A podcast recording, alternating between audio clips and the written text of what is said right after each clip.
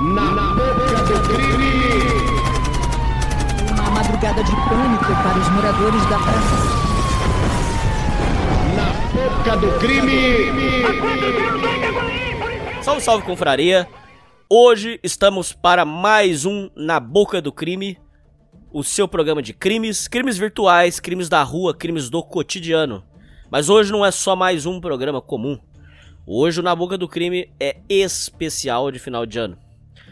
Hoje, conforme eu já tinha sido conversado com vocês anteriormente, vamos fazer um programa especial fazendo uma releitura dos crimes que aconteceram durante o ano, mas não vai ser um top crimes, porque até seria muito desrespeitoso você falar que um crime é pior do que o outro, né? Então nós vamos fazer aqui uma releitura dos principais crimes que chocaram a sociedade. E quem vem aí é o nosso amigo Filipão para ajudar a gente a entender as notícias. Fala, Filipão. Fala, Hernani. Fala, ouvinte do Na Boca do Crime. É, depois que nós recebemos o, o e-mail do nosso ouvinte na leitura número 18, em que ele recomendava fazermos a, a recapitulação, do, contando um pouco do nossa, nossa visão dos principais crimes do ano, nós achamos extremamente interessante e, como prometido, estamos trazendo esse programa que eu acho que vai ficar muito bom. Estou muito ansioso. Felipe, o Na Boca do Crime ele começou muito é, timidamente, né? pe- pegando inclusive 700 visualiza- visualizações, 800, e ele dobrou o número de visualizações. E tá no- realmente tá colocando o, o- hoje o Na Boca do Crime tá colocando assim num posto de um dos maiores programas sobre crimes é, na- de- em podcasts. A gente tá, tá até que estamos fazendo algum barulho, né, cara?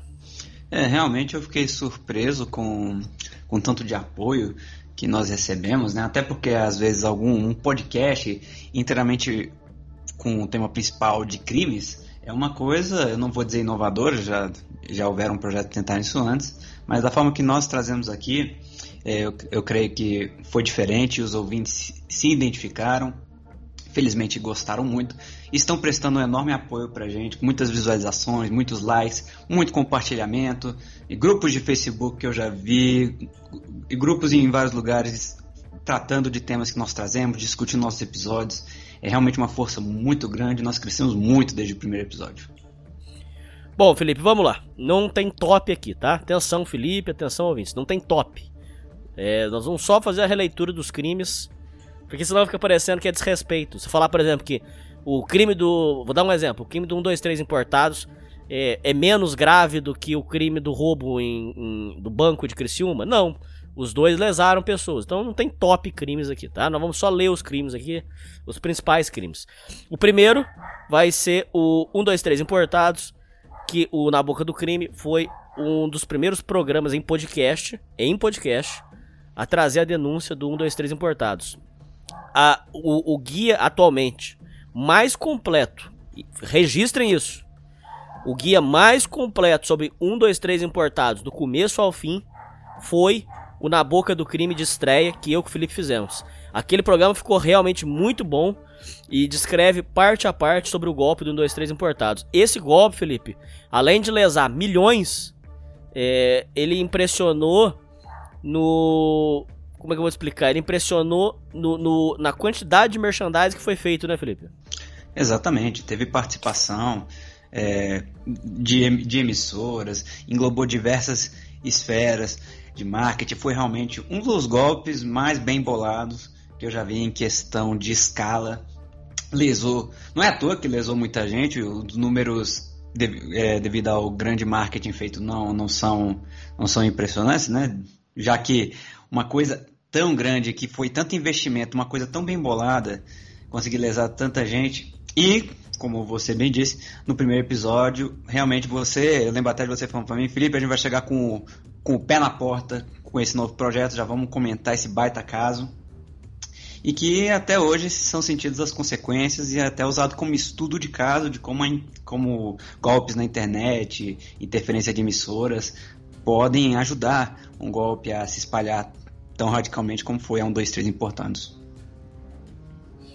A questão do do 1, 2, 3 importados, o que também acabou é, dando uma abafada no assunto foi a questão da, da, da, pandemia, que o povo acabou até jogando um pouco de lado esse assunto.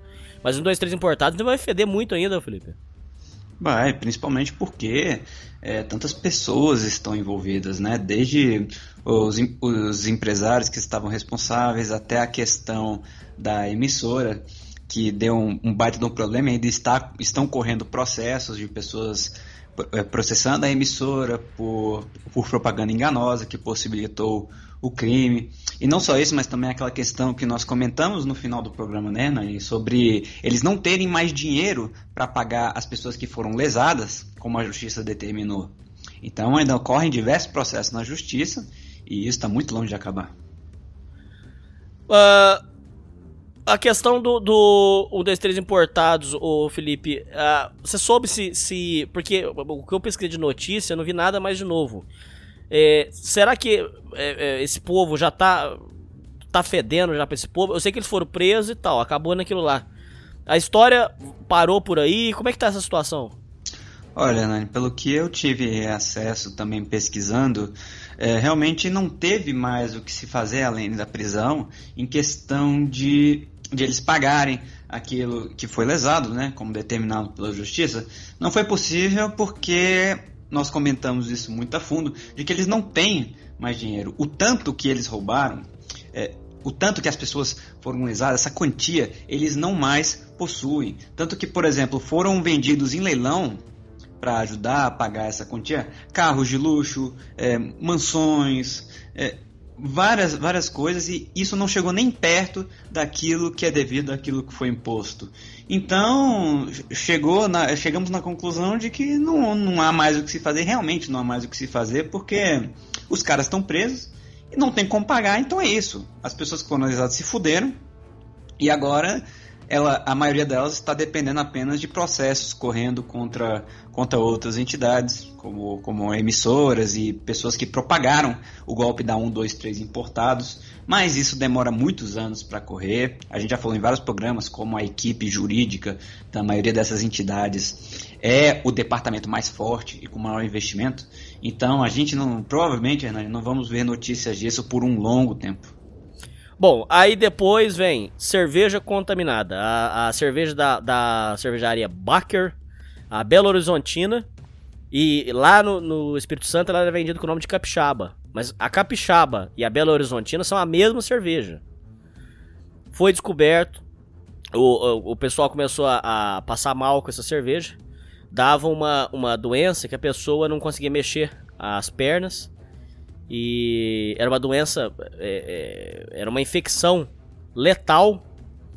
E aí foram apurar, pegaram as amostras e descobriram que 11 lotes da Belo Horizontina e da Capixaba, 11 lotes estavam contaminados. Contaminados com substâncias que não podem ser consumidas pelos seres humanos. Então, a cervejaria Baker foi indiciada por contaminação alimentar e homicídio culposo. Que obviamente ela não tinha culpa. Ah, desculpa, perdão. Ela, obviamente ela não tinha intenção. Mas ela assumiu o risco e acabou por é, a, contaminar 29 pessoas. Isso fora as pessoas que não deram parte né, na, na, polícia, não deram parte, né, não foram atrás. Então o que acontece? Uh, a, a cerveja foi retirada. A Baker atualmente está é, parada. As contas da Baker foram é, interditadas. O Ministério Público mandou é, travar. E a, a questão da cerveja realmente deu muito problema. E realmente, na época, você vai lembrar, só falava disso. Foi um, foi um crime que chocou o Brasil. O que você tem para falar sobre a cerveja Belo Horizontina e Capixaba da Baker?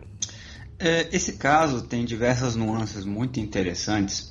De que, por exemplo, primeiramente, quando estava em circulação, começou em festas, após alguns dias após festas de ano novo, começaram a surgir pessoas apresentando os mesmos sintomas Que tanto que algumas pessoas começaram a dizer que uma doença misteriosa assombrava o estado de, de Belo Horizonte.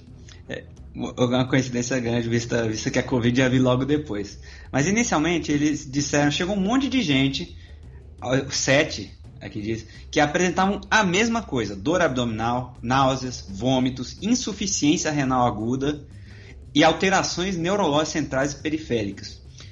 E é, foi, a, foi logo após a morte do primeiro paciente em que, olha que curioso, a filha dele, que era farmacêutica, ela começou a investigar o caso, porque ela achou muito, muito, muita coincidência de que sete pessoas ao mesmo tempo, logo após as festividades de Ano Novo, começassem a apresentar esses sintomas. Então ela, por conta própria, começou a, a estudar o, o, o, o que poderia ser que estava causando isso. E ela, analisando é, as pessoas internadas e também os sintomas do próprio pai, ela encontrou uma substância tóxica que é o DEG, que é o dietilenoglicol, que é uma substância tóxica para humanos.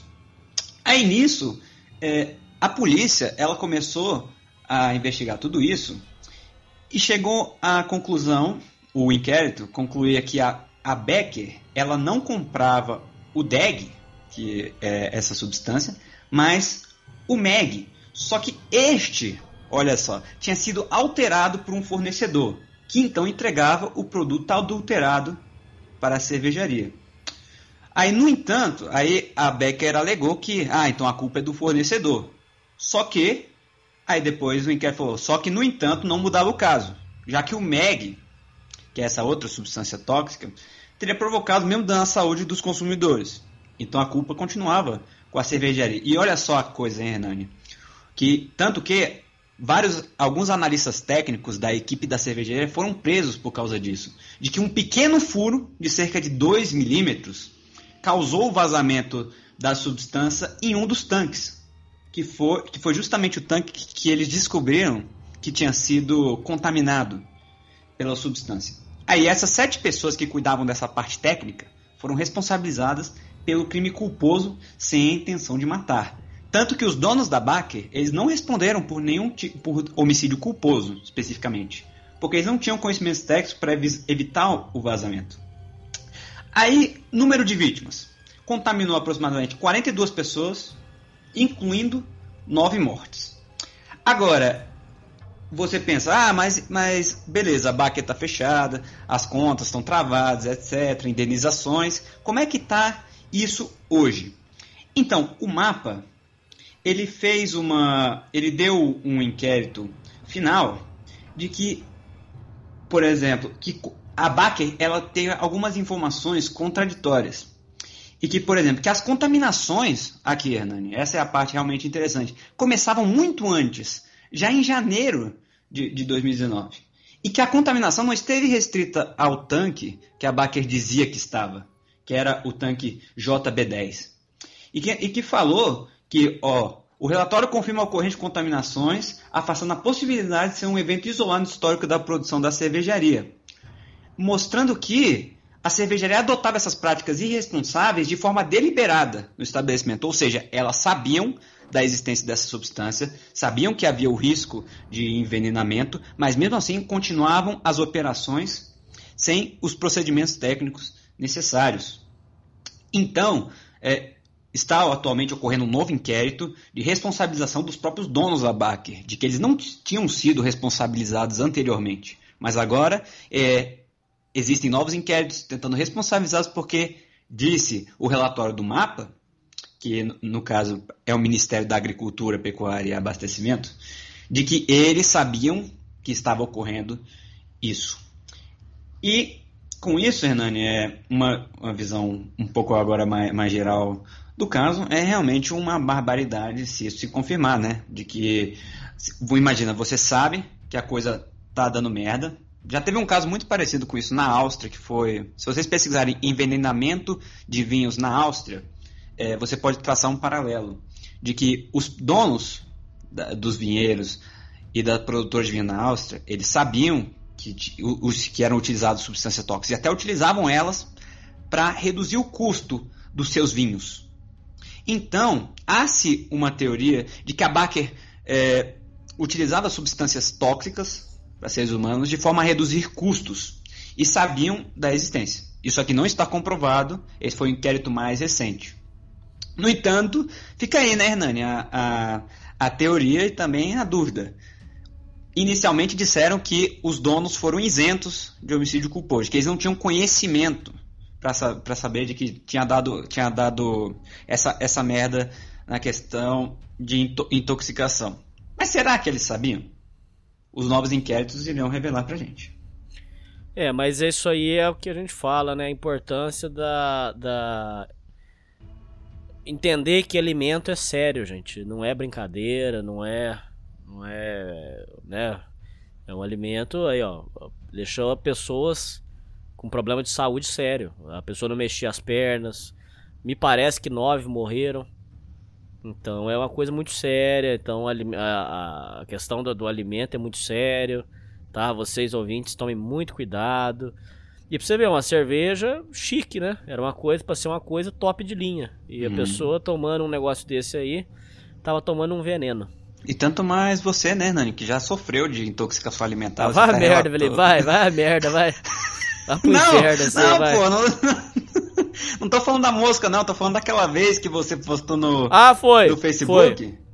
Foi. foi, nossa senhora. Que você passou mal e teve todo aquele rolo, né? Porra, sofri que nem um saci. Exatamente. Aí só mais uma coisinha, Hernani, aqui, que a gente gosta de falar em questão de como a empresa lidou com essa responsabilidade, né? Como é que ela, ela é, indenizou as vítimas, né? E, a, e aqui, no, no laudo, diz que os bens na empresa foram bloqueados. E então, no final, no final do inquérito da polícia, apenas 200 mil reais haviam sido depositados para os sobreviventes e para, e para, para as indenizações cobradas é, pela justiça. No, no entanto, Hernani, aqui eh, as vítimas falam que a empresa não havia até junho de 2020, e também alegam até hoje, custeado qualquer tipo de tratamento como fisioterapia e fonoaudiologia. Vocês têm que ver, ouvintes, que essas cervejas causaram insuficiência renal, é, problemas neurológicos, que podem levar desde a surdez até cegueira, etc. Coisas extremamente sérias e que, na teoria, a empresa deveria se responsabilizar e indenizar. Só que eles dizem que os bens foram bloqueados pela justiça e que então não podem pagar nada. Ou seja, Hernani, nós temos aqui um caso um pouco diferente da 1, 2, 3 importados, mas que infelizmente caiu na mesma conclusão, de que ninguém recebe absolutamente porra nenhuma. Bom, uh, depois veio a questão dos incêndios no Pantanal. É, começou um incêndio muito grande lá. É, foram é, 5.935 focos de calor detectados. É, aqui está registrado que esse número é 3,5 vezes maior do que no mês do ano anterior. E na época chegou a cogitar, vou falar o que, o que foi falado, né? Disseram que eram incêndios criminosos. Porém, o presidente da República disse que é, esses incêndios estavam sendo causados por ONGs a fim de conseguir é, dinheiro para, como se fosse assim, Vamos sentar fogo. O que ele deu a entender é que as ONGs estavam. Vamos sentar fogo na, na floresta, porque depois nós mesmos vamos ganhar dinheiro para pagar e para cuidar dos animais. E. A, a, ficou essa questão do, do incêndio no, no, Pantanal e começaram a espalhar é, que, tava, que eram incêndios criminosos e tal, e essa história está sendo apurada. O que você tem para falar sobre os incêndios do Pantanal, o, o Felipe? Então, Hernani, a gente tem as duas vertentes nesse caso. Nada foi comprovado até hoje, né, ouvintes? Pelo que a gente pesquisou aqui. Então, o que nós temos são teorias. Você pode dizer, ah, mas não se não foi comprovado nada, então não é, não entra como crime. Mas a possibilidade de ter o crime é interessante. Inicialmente, você tem duas vertentes, que é a dos ambientalistas. É, eu vou começar falando um pouco dela, porque eu tenho um conhecido que participa do movimento, não sei se você já ouviu falar, né, Jovens pelo Clima. Brasil. E eles fizeram até uma manifestação grande aqui em Brasília de, desses casos do, do Pantanal. E aí esse, esse conhecido me falou um pouco do que está rolando. E no caso, eles, eles culpam, por exemplo, eles dizem que isso tudo, essa questão do Bolsonaro falar que houve incêndio no Pantanal é, deliberado e de que as ONGs estavam fazendo isso para para dar o negócio, é, eles dizem que isso é uma estratégia do ministro do Meio Ambiente, que por eles foi apelidado carinhosamente de sinistro do, do meio ambiente, de que ele culpa as ONGs para mascarar os efeitos, por exemplo, isso dizendo eles, do aquecimento global e de que isso está se tornando um problema maciço para o Brasil e que esses aumentos muito grandes de queimadas na Amazônia e no Pantanal são culpa do aquecimento global, também do desmatamento e do despreparo das, das autoridades para lidar com esses incêndios. Então eles dizem que o ministro e o o ministro do Meio Ambiente, se eu não me engano o nome dele é Ricardo Salles, e o Bolsonaro fizeram uma, uma tática de culpar as ONGs, divergir a atenção para as ONGs e culpá-las, dizendo que esse aumento é especificamente por conta das ONGs e é criminoso, tirando a atenção de problemas ambientais e meio que queimando o tentando queimar ao máximo o filme das ONGs e também de, dos movimentos ambientalistas, dizendo que eles estão é, incentivando é, falácias e, te, e, teorias conspiratórias, porque tem gente que diz ah, o aquecimento global é falácia, é, não existe, esse, esse negócio aí que estão falando, ah, o aumento de tantos por cento não existe, isso é tudo crime. Então, eles estão fazendo isso de forma a dar crédito a, a, a, a esse desmerecimento dos ambientalistas e das ONGs. Isso que os ambientalistas dizem. Agora, a outra vertente, de que é, muitos, muitos eleitores Bolsonaro, apoiadores e o ministro do Meio Ambiente, eles dizem que isso é justamente uma tática para queimar o filme do Bolsonaro frente a, por exemplo, a, a, ao mundo. Porque, por exemplo, as pautas ambientais elas se tornaram muito relevantes, principalmente recentemente, como a Amazônia, tanto que, se você, não sei se você se lembra, Hernani, de que até o Emmanuel o Macron, ele falou da questão da internacionalização da Amazônia. Então, é, de que, por exemplo, o Brasil não tinha capacidade para lidar com essas queimadas e que então deveria se internacionalizar a Amazônia como patrimônio, pa, patrimônio do mundo. Isso a importância dela, a importância ambiental.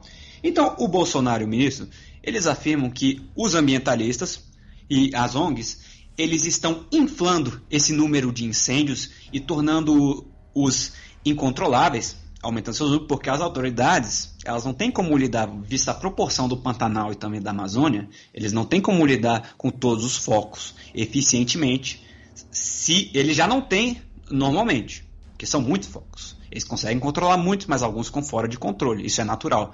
No entanto, a diferença desse ano para os outros é que muitos saíram fora de controle e começou a chamar a atenção do mundo.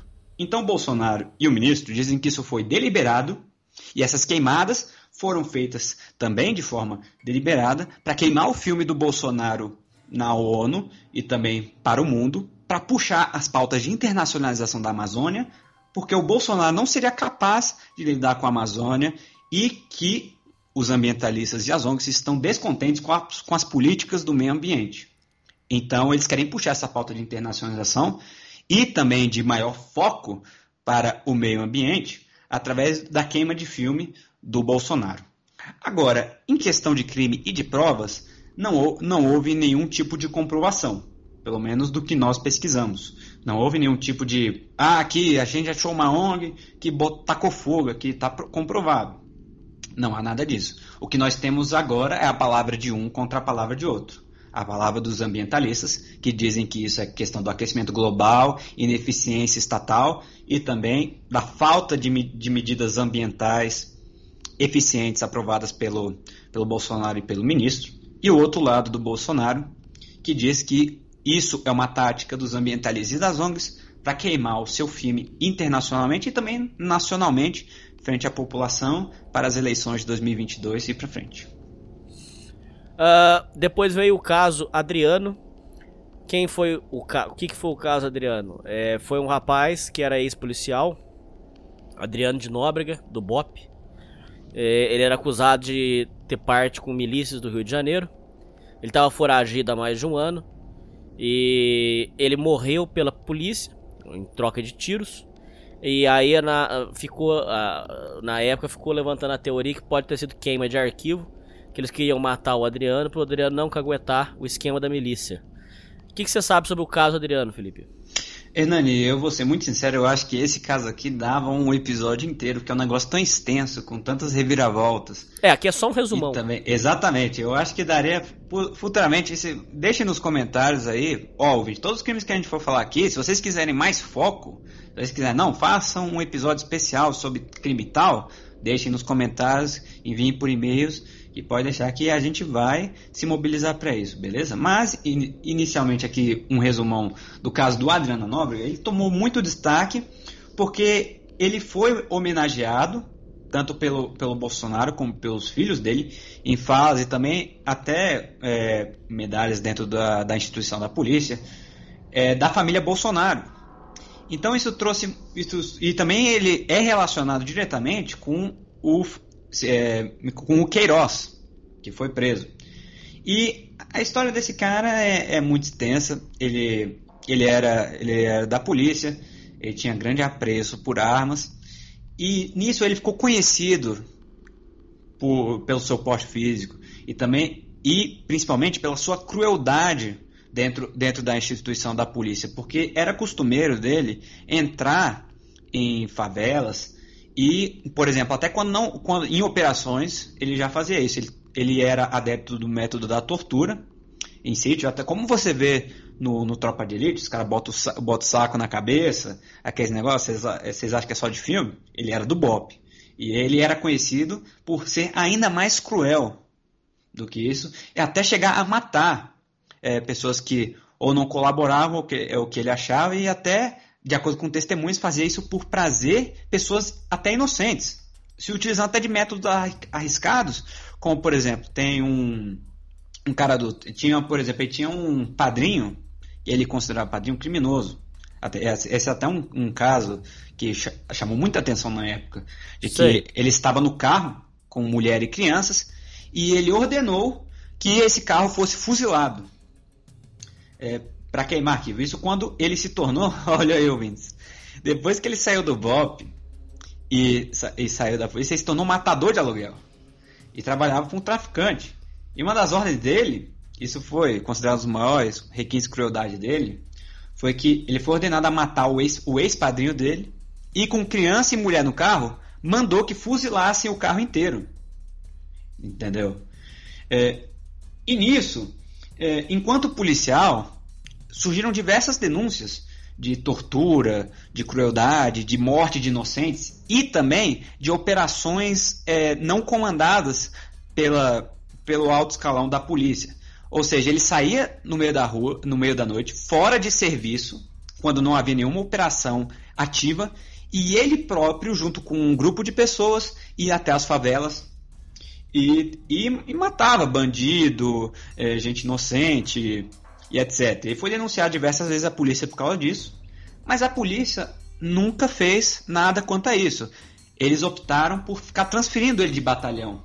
Hernani, é o que é muito comum até em outros lugares, e outros na boca do que a gente comentou, que nem no caso da, é, da do Lucas, né, Hernani? Lucas hum. Ted, que em vez de lidar com o problema, as instituições optam por mandar o cara para longe. Entendeu? Esse, é o cara faz merda, em vez de lidar com o negócio e dar um burburinho gigante, porque você imagina, um cara da polícia ir, ir em favela e matar gente inocente, ia dar um burburinho fudido pra polícia do Rio de Janeiro. Sei. E, então eles faziam o quê? Vão mandar ele pra um batalhão lá na puta que o pariu. E, e deixa ele lá. Esquece o cara. E não denuncia. E nem faz nada. E foi isso que aconteceu. Não, mas ele tava fugitivo, Felipe. Exatamente. É. Exatamente. Ele saiu da polícia, foi preso, e da cadeia, ele trabalhava pro, pro padrinho dele, que ele considerava padrinho. Ah, era isso? Exatamente, ele trabalhava pro padrinho dele depois que ele saiu da polícia se tornou matador de aluguel. Tanto que é, e, e ele ganhava aproximadamente 5 mil reais por mês para isso. Ele dava ordens de dentro da cadeia para comparsas fora e ia comandando as operações. E geralmente eram, ele agia como o que chamavam de segurança do padrinho, mas que na realidade ele mandava assassinar inimigos do padrinho dele. Só que depois de um tempo ele começou a trabalhar para outro traficante. E esse outro traficante, ele pagava muito melhor pro pro Adriano. E então o Adriano decidiu trabalhar exclusivamente para ele. Até que chegou em um ponto que esse traficante ordenou a morte do padrinho dele. E o que aconteceu, Hernani? O cara, o cara o, ele ordenou esse caso que eu falei de fuzilar o carro do padrinho, só que o padrinho não morreu nesse atentado. Só que, algum tempo depois, em outro atentado, ele morreu. E foi justamente esse padrinho, antes de morrer, que denunciou o Adriano e relatou toda a operação que eles faziam para a polícia. Isso já quando, quando ele estava fora da polícia. E foi aí que a polícia realizou a operação, a caça a ele, e, de acordo com a polícia, houve uma troca de tiros quando eles invadiram o lugar onde ele estava, e nessa troca de tiros, ele acabou falecendo. Só que aí vem aquilo que você falou, Hernani, de que isso, na verdade, essa operação toda seria uma queima de arquivo e que ele foi é, já tinha ordens para matá-lo e não para levá-lo vivo justamente porque ele sabia demais e sabia todos os podres da corporação e também coisas relacionadas, dizem, dizem à família Bolsonaro e ao Queiroz, que, que poderiam foder todo mundo.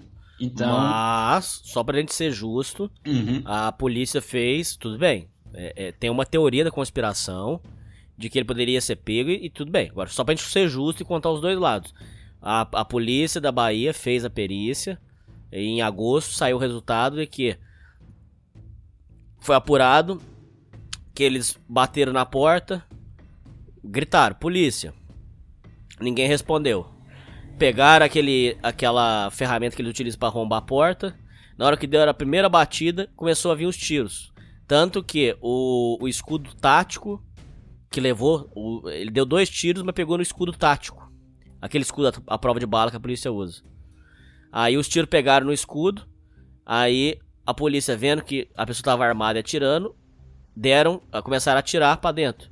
E aí mataram ele. Então, ou seja, esses, esses policiais que mataram o Adriano foram inocentados e de acordo com a perícia da, tô, tô falando assim, de acordo com a perícia da polícia, é, realmente o Adriano resistiu e houve troca de tiros e o Adriano morreu.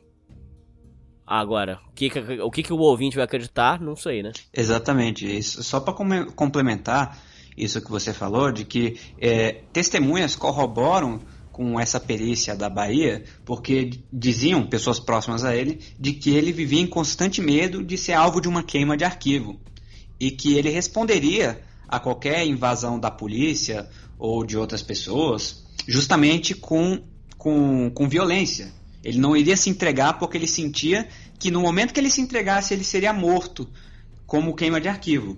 Então, ele estava como fugitivo e, te, e, qualquer pessoa que aparecesse, polícia ou bandido, o que quer que seja, ele iria tentar matar e fugir novamente, justamente por achar que se ele se entregasse para a polícia, uma hora ou outra, ele ia acabar ser morto pelo que ele sabia. Então, essa ação dele de revidar e a polícia o matar por, auto, por, por autodefesa realmente faz sentido e é corroborado por testemunhas. Agora, se é ou não é, aí sempre haverão as, as teorias de que não, de que isso foi premeditado e, etc. Mas aí vai do ouvinte no que acreditar, porque não houve nada confirmado até agora.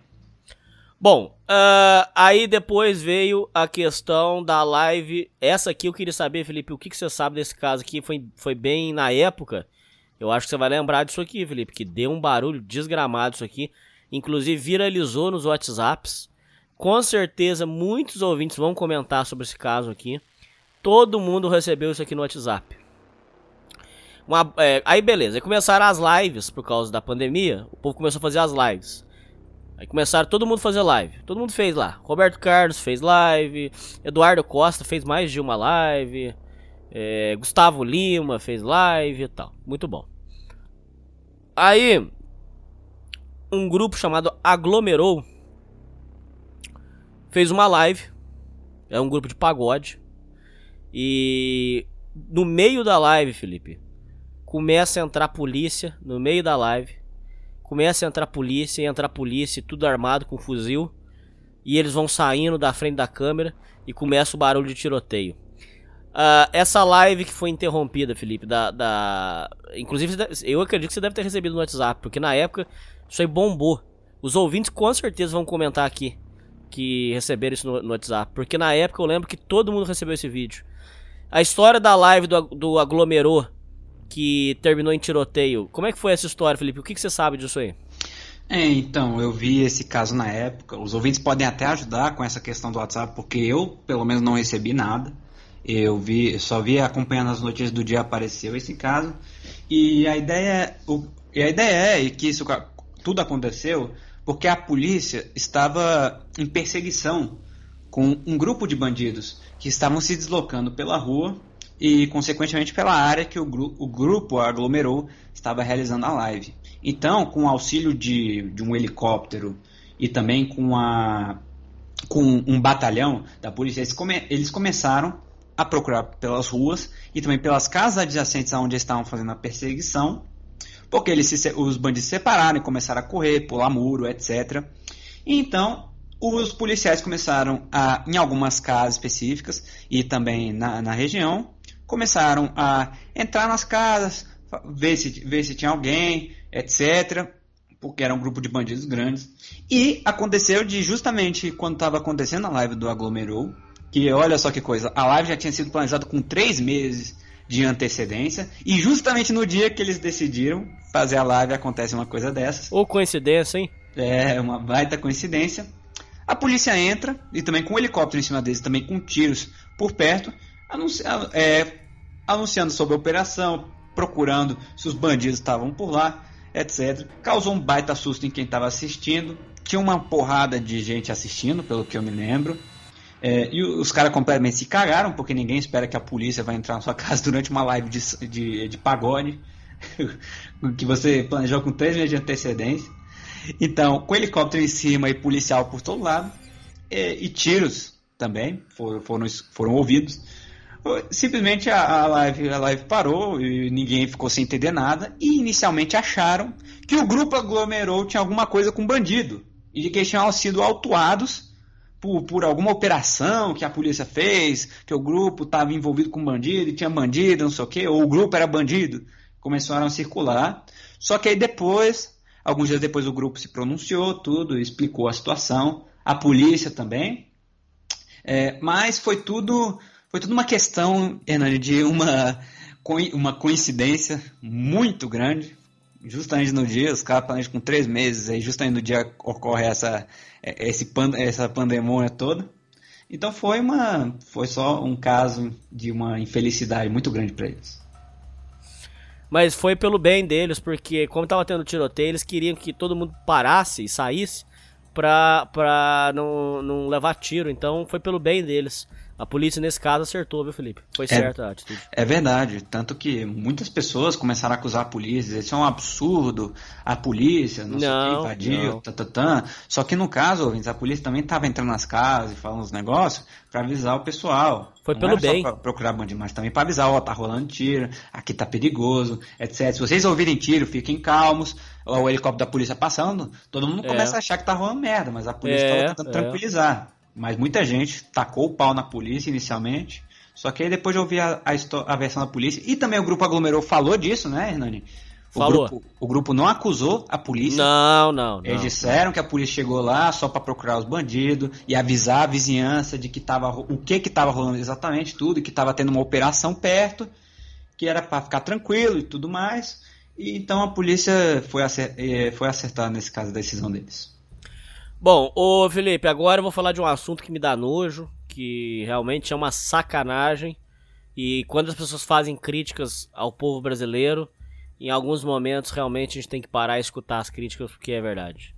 Fraudes no auxílio emergencial. O auxílio emergencial, criado para complementar a renda da família baixa, de baixa renda durante a pandemia, apresentou problemas em maio.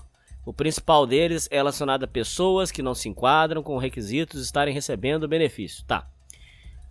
É, eu já vou comentar o resto da notícia. Pera aí.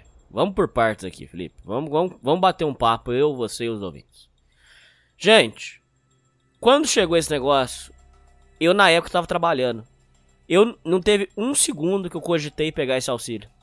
Por quê? Gente, isso aí era para quem tava precisando. Na época eu tava trabalhando, não preciso. Quantas e quantas pessoas, Felipe?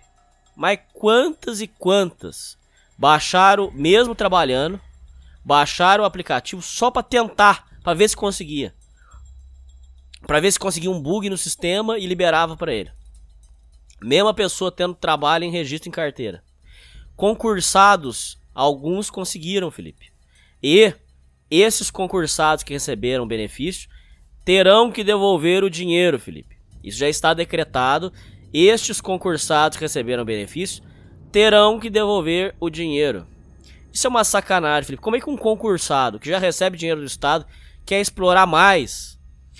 Uma pessoa que trabalha não precisa de benefício, gente. Benefício era para quem estava parado. Então já, eu já acho uma sacanagem quem, tendo renda, mesmo assim foi tentar arrumar uma boquinha. Para mim já é uma sacanagem inenarrável isso aí. Só que a coisa não termina por aí. Além de casos como o do Neymar Júnior, um dos mais bem pagos do mundo, ter tido seus dados utilizados e o auxílio aprovado, apesar de sua fortuna. Um levantamento realizado pelo Instituto Locomotiva aponta que 3,9 milhões de integrantes da classe A e B, a parcela mais rica do Brasil, foram aprovados no recebimento do auxílio de 600 reais. Isso é uma sacanagem absurda, Felipe. Gente, isso aqui, aí é, é, isso é pobreza do, do, do nosso povo. Pobreza cultural, gente. Isso aí era para quem precisa, gente. Não faça uma coisa dessa. Você tá tirando da boca de uma, de uma família que pode estar tá passando necessidade. Por, por, como aprovou o seu, pode não aprovar o da outra pessoa. Tá errado isso. E não foi só do Neymar que foi usado. Usaram os dados do filho do, do William Bonner. Usaram dados de famosos. Então a turma pegava o, o, os dados dos famosos, jogava no cadastro, pedia o auxílio e recebia. Isso aí é muito, muito. A, além de muito grave, é muito triste. Porque mostra realmente que é, a pobreza de umas pessoas, a maldade, a falta de, de limite é, é absurda, ô Felipe. O que, que você tem para falar sobre a questão do, dos auxílios e da fraude nos auxílios? Ah, isso foi uma coisa completamente absurda. Asquerosa, mas, né, Felipe? Asquerosa, mas agora, Hernani, eu vou, eu vou falar aqui muito sério de que eu já esperava isso, desde quando, quando lançou o programa, infelizmente, né? Eu já senti de que o, o povo vai abusar, vai ter um povo que vai abusar desse sistema, cara, porque qualquer coisa que é, é auxílio, que é. Já tinha isso, né? Desde o Bolsa Família, é, quaisquer programas de, de auxílio que o governo propõe, né? O nosso governo de bem-estar social, tem um povo que se aproveita, porque o governo, os sistemas dele não são perfeitos. Você imagina, ainda mais a questão do auxílio emergencial, que é um negócio que tem que atender milhões de pessoas, é um aplicativo só para o negócio. A Caixa, ouvintes, eu lido com a Caixa diariamente, porque eu tenho é, eu, eu, tenho conta lá, eu tenho, eu tenho, um, eu tenho financiamento para resolver lá. Eu lido com, com a diariamente, eu vou te dizer, ouvinte, é uma bagunça, é uma merda. Os caras os cara não conseguem atender uma pessoa quando a agência está vazia. Tá tudo, tá tudo. Eu vou lá, eu não consigo ser atendido. O, o cara não sabe me informar. Eu vou lá na agência, o, o, o cara que, ó, eles falam o seguinte: ó, você liga para esse número aqui, que aí você vai resolver. Aí o número fala: não, você tem que ir na caixa para resolver. Aí eu vou na caixa de novo e o cara fala: ah, não, mas a gente, eu não sei resolver, eu não sei, ninguém me passou nada. Então você imagina uma coisa que tem que atender milhões de brasileiros, ainda mais com urgência, porque tem um povo fudido devido à pandemia, devido ao lockdown, que não tem renda, então eles tiveram que agilizar o negócio, agilizar o aplicativo, que teve diversos bugs, é pessoa fazendo a solicitação do auxílio diversas vezes e sendo aprovadas diversas vezes. Eu não sei se você viu esse caso. O cara que conseguia receber. Não, não vi isso não. cara que conseguia receber vários auxílios emergenciais com a mesma conta. Que, que, que considerava absurdo. nova. Ó, teve defunto recebendo auxílio emergencial, preso recebendo auxílio emergencial, teve, até criança com, com criança que acabou de fazer o CPF tinha auxílio emergencial. Entendeu? Gente, gente de classe A e B, como você falou, recebendo auxílio emergencial. E na teoria, esse aplicativo era para detectar tudo isso. Porra, como é que não vai detectar um cara que tá morto? Cara, gente que morreu, que o auxílio dizia lá no sistema que o cara tinha 150 anos de idade, Hernani. Como é que não, como é que não vê uma porra dessa? Aí, tudo entra nessa questão do quão apressado foi, do, quão urgente foi. Aí o povo pensou, os malandros pensou assim, caralho, esse negócio foi acelerado, vai ter erros no sistema, a gente vai conseguir abusar disso. Só que eles não pararam para pensar de que um auxílio emergencial indevido é um auxílio emergencial legítimo que poderia estar indo para outra pessoa. E não só isso, Hernani, mas pessoas que tinham direito ao auxílio emergencial não conseguiam auxílio emergencial. Porque a, esses cabaços já tinham roubado no lugar. Na, na, exa exatamente, não só isso, Renan, mas pessoas que, que têm direito, que tinham todos os requisitos para ter o auxílio emergencial, não conseguiam fazer. Tiveram solicitações negadas. Porra. Porque não eu, tinha dinheiro para todo mundo. é tenho, isso que eu tô te explicando. Eu tenho um conhecimento, eu tenho um conhecido próximo, próximo que precisou do auxílio emergencial. Ele teve o auxílio negado quatro vezes, Renan. Quatro vezes o cara teve que ficar refazendo auxílio. Não, porque vai uma vez, não deu. Vai mais outro, não deu. Aí vai na caixa, não dá. Aí vai e não consegue. O cara tem tudo para receber auxílio, tá fudido. Não tem porra nenhuma. Entendeu?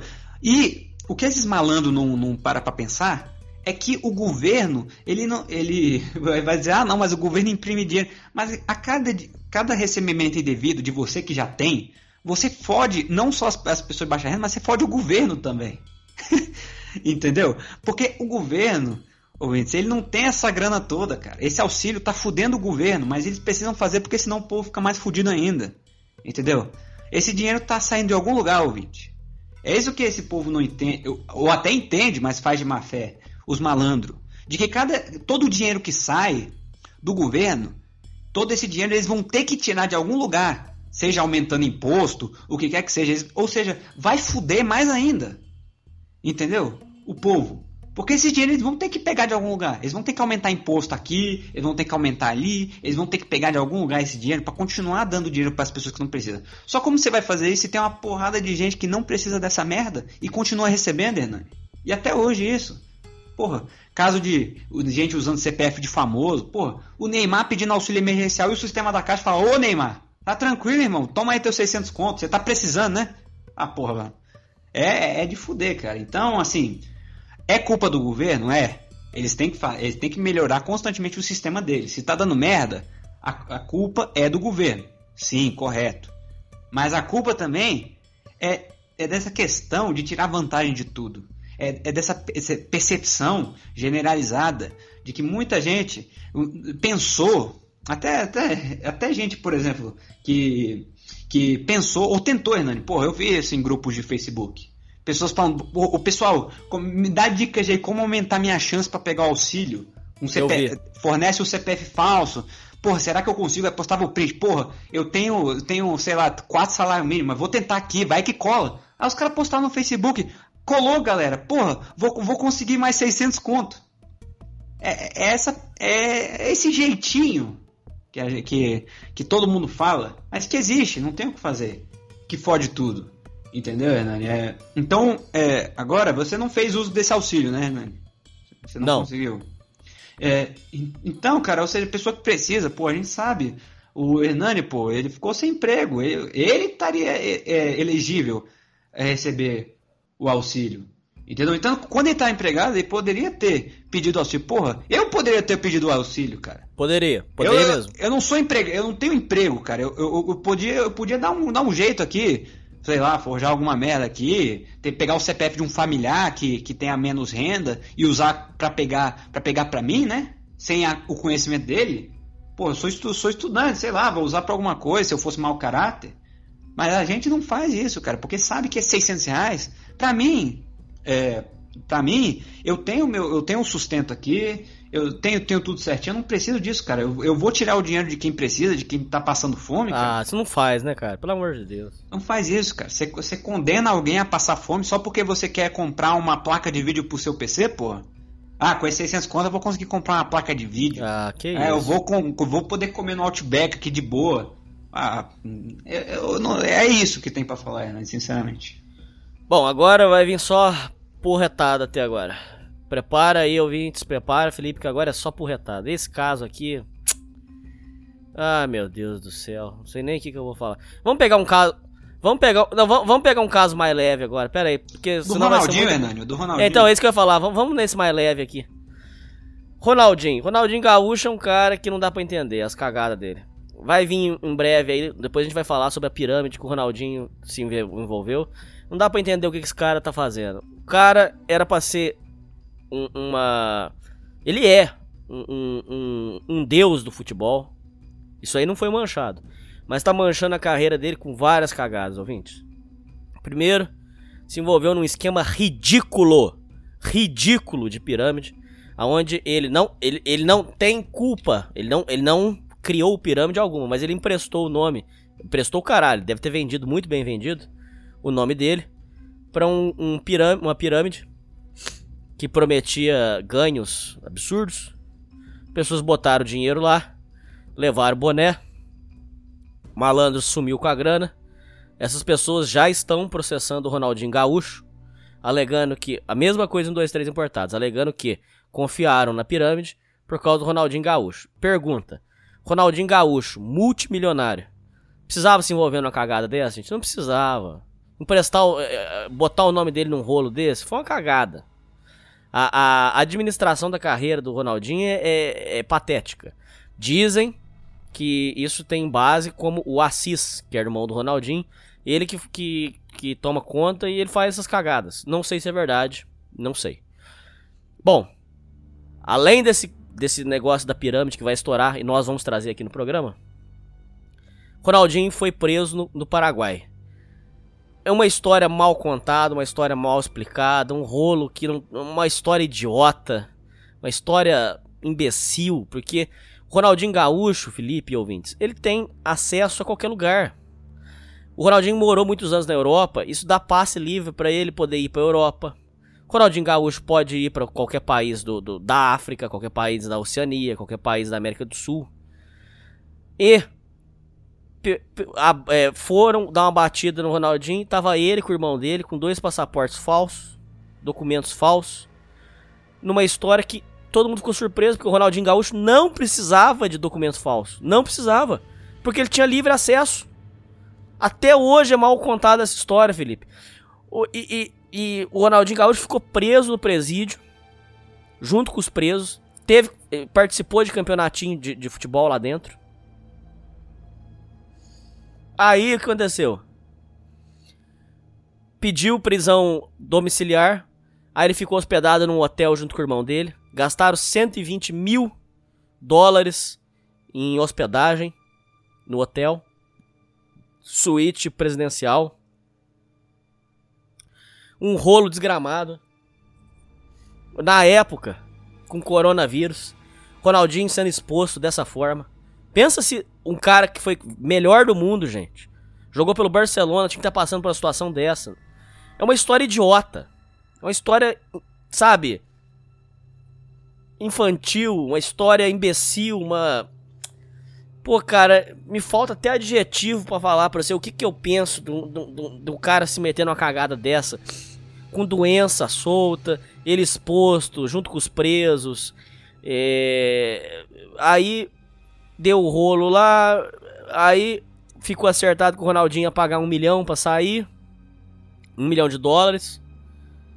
Não, tô falando besteira, desculpa. 250 mil dólares, que convertido dá um milhão de reais. Aí ele pagou esse valor pra sair da cadeia e voltou pro Brasil. Felipe, o que, que você sabe dessa história ridícula do Ronaldinho? O que, que foi essa cagada, cara?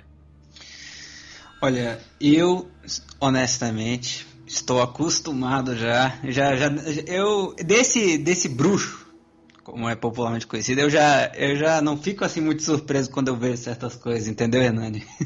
eu, não, eu não sei como é, mas é porque eu cresci é, ouvindo das façanhas desse cara, vendo as merdas, porra, o negócio de sonegar imposto, é, festejar com mulher, treta em todo o time que passava, porra.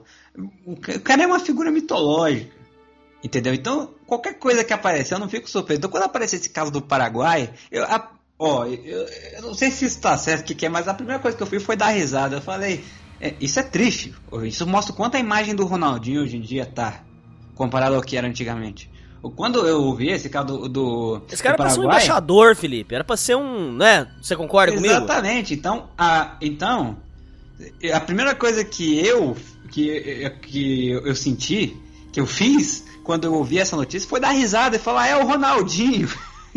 Entendeu? Ou seja, já tá vinculada essa imagem de crime, de fazer merda, de dar cagada pro Ronaldinho, já tá vinculada, já tá, já tá junto com a imagem dele. A imagem do Ronaldinho hoje é, não vale pelo presente, vale só pelo passado. O Ronaldinho vive de história. Ele vive o quê? Pelo, por 2002.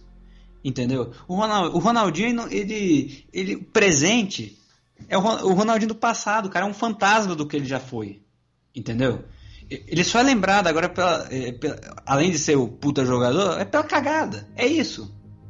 Então, o que aconteceu exatamente no Paraguai? O cara chegou lá e, ó, como você falou, Hernani, o- só de ser o Ronaldinho e, e já ter o seu mito, bruxo, blá blá blá, ele já é aceito sem problema em vários países. Entendeu? Que ele passa. E com Ele alegria. poderia ir pra onde ele quisesse, O Felipe. cara vai pra onde ele quiser. Só que, então, a primeira pergunta que, que eu me fiz foi: como é que o cara vai, vai, entrar, vai arriscar entrar em Paraguai com um passaporte falso, cara? Quão burro você tem que ser? Você é uma figura pública. Entendeu? Ou seja, a prioridade do, da, da alfândega vai ser analisar as tuas paradas. Você vai entrar com um passaporte falso? O Ronaldinho pisando no Paraguai, todo mundo em cima dele, o cara vai apresentar passaporte falso. É óbvio que vai dar merda. Só que isso, isso foi outra coisa aqui, Hernani. Que eu vou dizer que o público tá errado em fazer isso. Que é o seguinte: quando o Ronaldinho foi preso, o, o, o, o governo paraguai tá certíssimo. Porra, não é porque o cara é celebridade, ah, o Ronaldinho, porque é o Ronaldinho que vai deixar ele fazer ele cometer crime. Só que quando ele foi preso, o que mais rolou por aí foi o povo denegrindo a imagem do governo paraguai, falando que é um absurdo eles prenderem o Ronaldinho. Entendeu? É Engraçado que em questão de publicidade pegou mal pro, pro Paraguai. Eu não sei se você viu tanto de reportagem, postagem, etc. Gente falando pra libertar Vi. o Ronaldinho. Porque como é que Não, vai não, o prender? que eu vi, Felipe, Ah. foi que falaram assim. é, inclusive, até se eu não me engano, o Milton Orés falou isso. Não precisava algemar ele. Levava ele pra cadeia, mas não precisava algemar, porque Uhum. ele, ele não roubou, ele não matou. Não precisava algemar. Levava ele. né? Disseram o que foi dito, Felipe, e ouvintes, é que fizeram um carnaval em cima da, da, da- prisão dele. Exatamente. O governo, obviamente, pô, o cara comete merda, o governo vai mostrar, não, nós somos o governo, a gente não poupa ninguém nessa celebridade. Então eles fizeram sim burburinho em cima da prisão do Ronaldinho, com algema, com tudo. Você acha que fizeram um carnaval mesmo? Isso, na sua opinião, foi feito mesmo. Não, sem dúvida alguma, porque é, ma- é marketing de graça pro governo, para mostrar que a justiça é feita, independente da pessoa. Então isso é um marketing pro público e um aviso para pessoas. Então o governo não vai deixar uma oportunidade dessa de falar, olha só, tá vendo esse cara? Ele é foda, mas a gente prende ele. Aqui você não é diferente de um cidadão comum, não. Então, Hum. o governo não deixou passar essa. Ficou barato. E ele, e, assim, fazer esse burburinho em cima, eu já esperava. Não vou dizer que é, que é errado que é certo, que é- eu já esperava que isso ia acontecer, porque isso é clássico. Em que- questão de, de marketing governamental. Agora, a, a grande coisa, né, como você disse, não tem necessidade disso. O Ronaldinho, todo mundo conhece o cara. Pô, o cara tem gibi, tem, tem filme, tem tudo.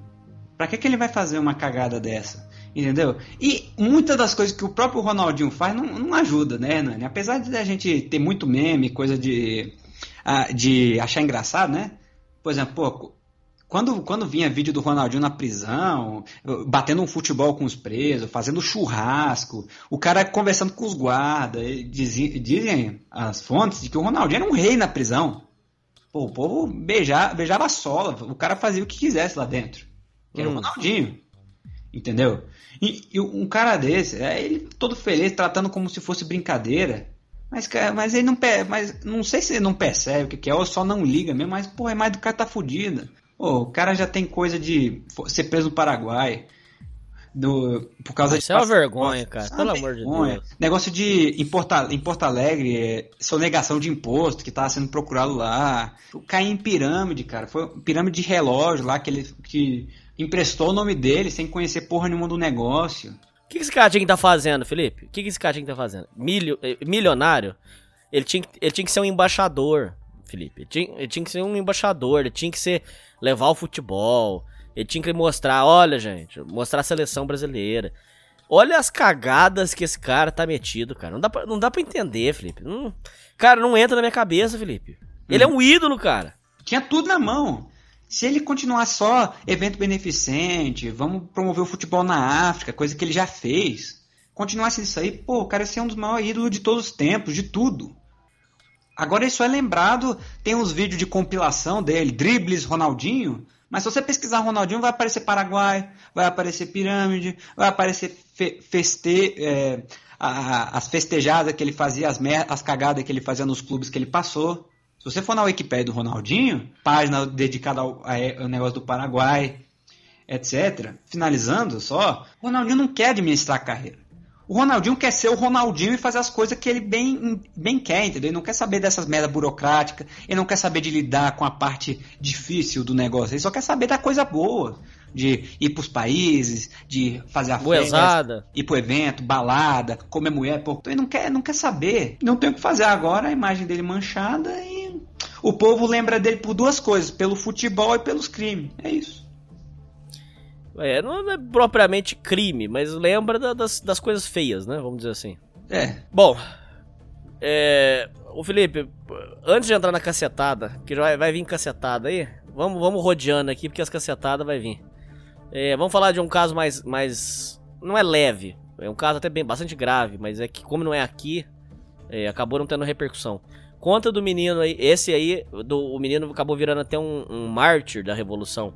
O que, que foi a história do menino que matou é, dois ou três lá nos Estados Unidos num protesto do Black Lives Matter? Como é que foi? Não, acho que antes dele, vamos falar do, vamos falar de uma vez. Hum. É, ouvintes, um segurança chamado George Floyd foi sufocado nos Estados Unidos por um policial. É, a causa da morte ainda está sendo investigada. Estão alegando que, na verdade, ele morreu de overdose e não foi pelo sufocamento. Então, é- é- isso ainda está em investigação. O policial já foi solto, pagou fiança. E a filmagem mostra ele falando que não estava conseguindo respirar e o policial pisando. é, na verdade, com o, o joelho no pescoço dele. E ele morreu. Bom. é, o, o George Floyd ele já tinha um passado, já ele tinha um histórico já de, de problemas com polícia. Inclusive tem vídeos é, pornográficos dele que rodam na internet. Há uma séria suspeita de que ele gravava filmes pornográficos também. E mas aí a morte dele acabou causando revolta. Vários influenciadores digitais de vários lugares do mundo demonstraram sua insatisfação. E aí começaram protestos por causa da morte do George Floyd. Esses protestos tomaram conta dos Estados Unidos e acabou também gerando uma ruptura com o Donald Trump, porque o Donald Trump era contra esses protestos. É, existe um caso icônico, aos ouvintes que tiverem interesse, de um casal. Era um, era um, um homem baixinho e uma moça mais alta. A moça com uma 22 na mão e o, rapa, o, e o rapaz com uma, uma calibre 12 na mão, se eu não me engano. Me corrijam, por favor. Ah, enquanto passava o protesto do Black Lives Matter, os dois com a arma na mão porque eles estavam com medo, com certa razão. Eles não estavam totalmente, eles não estavam errados, na verdade. Eles estavam armados na porta de casa, porque caso alguém tentasse invadir, eh, eles ia- iriam atirar, porque era aquele montoeiro, aquele montoeiro de gente no protesto. E durante os protestos aconteceram saques, aconteceram depreda- de- depredações. E isso aí gerou uma comoção mundial. Tá sendo apurado se o rapaz morreu de sufocamento ou de overdose. De qualquer forma, acredito que é um consenso de todos, inclusive dos ouvintes, que houve um uso é, acima do normal da força. Tinha que pegar, botar uma algema nele e acabou. O negócio de ficar botando o joelho no pescoço dele realmente foi uma cagada. E aí gerou um debate sobre ah, o racismo, gerou um debate sobre o abuso policial. E isso aí gerou vários protestos nos Estados Unidos. Foi um dos grandes acontecimentos aí eh, mundiais com relação à morte do George Floyd, que virou um mártir do Black Lives Matter, que é o- uma que é um grupo, né, mundial de combate ao racismo. Eu já acho esse título errado, porque Black Lives Matter não é, tinha que ser, o certo era All Lives Matter. Não é só vidas negras que importa, a branca importa, a indígena importa. Ah, né? Todas as vidas importam. Não é só o indígena também, a vida do indígena não importa. Que isso? Importa muito. Mas tudo bem, não vou nem entrar nessa questão aqui. Eu sei que isso aí gerou muitos problemas. E aí foi através disso que aconteceu o caso de um menino que no meio do protesto, para se defender, atirou contra os, os antifas e deu um problemão. Felipe, comenta por favor o, a morte, seja breve, a morte do, do George Floyd. E aí sim, por favor, faz um comentário completo sobre o caso do menino que atirou lá é, e, e o que, que deu essa história. Certo. Brevemente sobre o George Floyd. O Charles Manson, muito, muito antes de toda essa questão, ele já tinha a- a- essa, essa teoria, apesar de muito louca, partir de uma música dos Beatles, na verdade chamada Helter Skelter, que ele dizia que futuramente os Estados Unidos iriam entrar em um conflito generalizado devido a diferenças raci- a- raciais e que uma hora e- ia- o negócio ia ficar a tensão ia chegar num ponto que ia estourar e ia começar uma guerra generalizada entre negros e brancos nos Estados Unidos. O que acabou acontecendo não uma guerra entre negros e brancos, mas um aumento incrível das, tes- das tensões. Já, já estava chegando em, em um ponto de ebulição antes do caso do George Floyd, porque estava chegando justamente perto da época das eleições presidenciais e havia muita divergência. Também era uma pauta muito importante dentre os debates a questão do racismo nos Estados Unidos e etc. Então as tensões estavam muito grandes. Já houveram outros casos anteriores a esse de questão de violência contra negros e etc. Essa- ou seja, essa pauta estava muito em evidência. Então bastava uma faísca para iniciar um movimento gigantesco que em, que em comparação, em proporção até equivale um pouco ao que o Charles Manson chamava de o Helter Skelter. Que o que aconteceu foi a faísca foi justamente o assassinato do George Floyd. Qual, vai ser muito breve, porque é realmente um caso extremamente polêmico. A gente não quer causar polêmica aqui, assim, não mais do que o necessário. A gente só quer, a gente quer reportar o caso e um pouco da nossa visão. O que aconteceu com o George Floyd, não, sem sombra de dúvida, foi algo errado. O, o policial, ele corretamente foi preso, saiu na autópsia oficial da polícia, porque o que aconteceu exatamente? No organismo do George Floyd, foi, foi encontrado que ele estava sob efeito de metanfetamina, de fentanil, ou seja, ele estava drogado na hora da abordagem. E inicialmente o policial alegou que ele havia morrido não de asfixia devido a, a ele ficar, a- de acordo com o vídeo oficial, oito minutos e pouco com, com o joelho no, no, no pescoço dele, suprimindo a respiração. Mas sim de uma overdose que, que ocorreu, ele teria morrido por causa disso e não por causa de asfixia. No entanto, a autópsia oficial da polícia foi liberada e mostrou que a, a morte foi causada por parada cardíaca. Ou seja, e depois. Aí eles falam, ah, então foi parada cardíaca, ele não morreu, não- ele não morreu pelo policial. Pô, foi uma infelicidade, aconteceu. Só que uma segunda autópsia depois descobriu que as evidências são consistentes com asfixia mecânica como causa da morte. Ai, ai, ai. Então foi mesmo. Exatamente. O que o que demonstra que de fato as ações do policial de restringir que restringiu o fluxo sanguíneo para o cérebro e também eh, a- consequentemente a respiração do Floyd foi determinante para que ocorresse a morte dele. Então ele foi corretamente preso e em situações normais, caso não houvesse essa tensão racial, o que seria feito? O policial teria sido preso e haveria uma discussão grande nacional sobre a questão do abuso de força policial. Eu, entendeu? Isso que haveria se não houvesse tensões raciais. Só que os Estados Unidos já é conhecido há muito tempo por ser um país com uma tensão racial muito maior do que em outros países, justamente pela quantidade de, de afrodescendentes, também por toda a questão de como fo- foi a escravidão americana. as tensões raciais lá são muito mais evidentes do que, do que em, outro, em, outros, em outros países. Então, o que aconteceu na verdade foi que a morte do George Floyd foi então usada para o movimento do Black Lives Matter para acender, explodir esse barril de pólvora e iniciar essa onda de protestos que não foi contra a utilização de força excessiva de policiais, mas sim especificamente sobre a questão, de acordo com as pautas deles, de violência contra os negros especificamente. Porque de acordo com o Black Lives Matter, esse episódio do George Floyd foi o policial se utilizou de força excessiva especificamente porque o Floyd era negro. Isso foi o, o, que, o, que, o que dizia o movimento do Black Lives Matter e também muitas das reivindicações deles, dizendo que o George Floyd foi assassinado e que isso ocorreu porque ele era negro. A minha opinião aqui, muito, muito, muito resumida, é que o que, de, o que deveria ser feito, em vez, em vez, eu não vou dizer isso porque eu não, não, primeiro, não sou americano, eu não eu só entendo as tensões raciais, eu não vivo elas. Eu só eu só tô lendo aqui. Eu não acompanho todo o que acontece. Eu não sei como é que o povo lida o dia a dia com isso lá. No entanto, o, vamos com os fatos.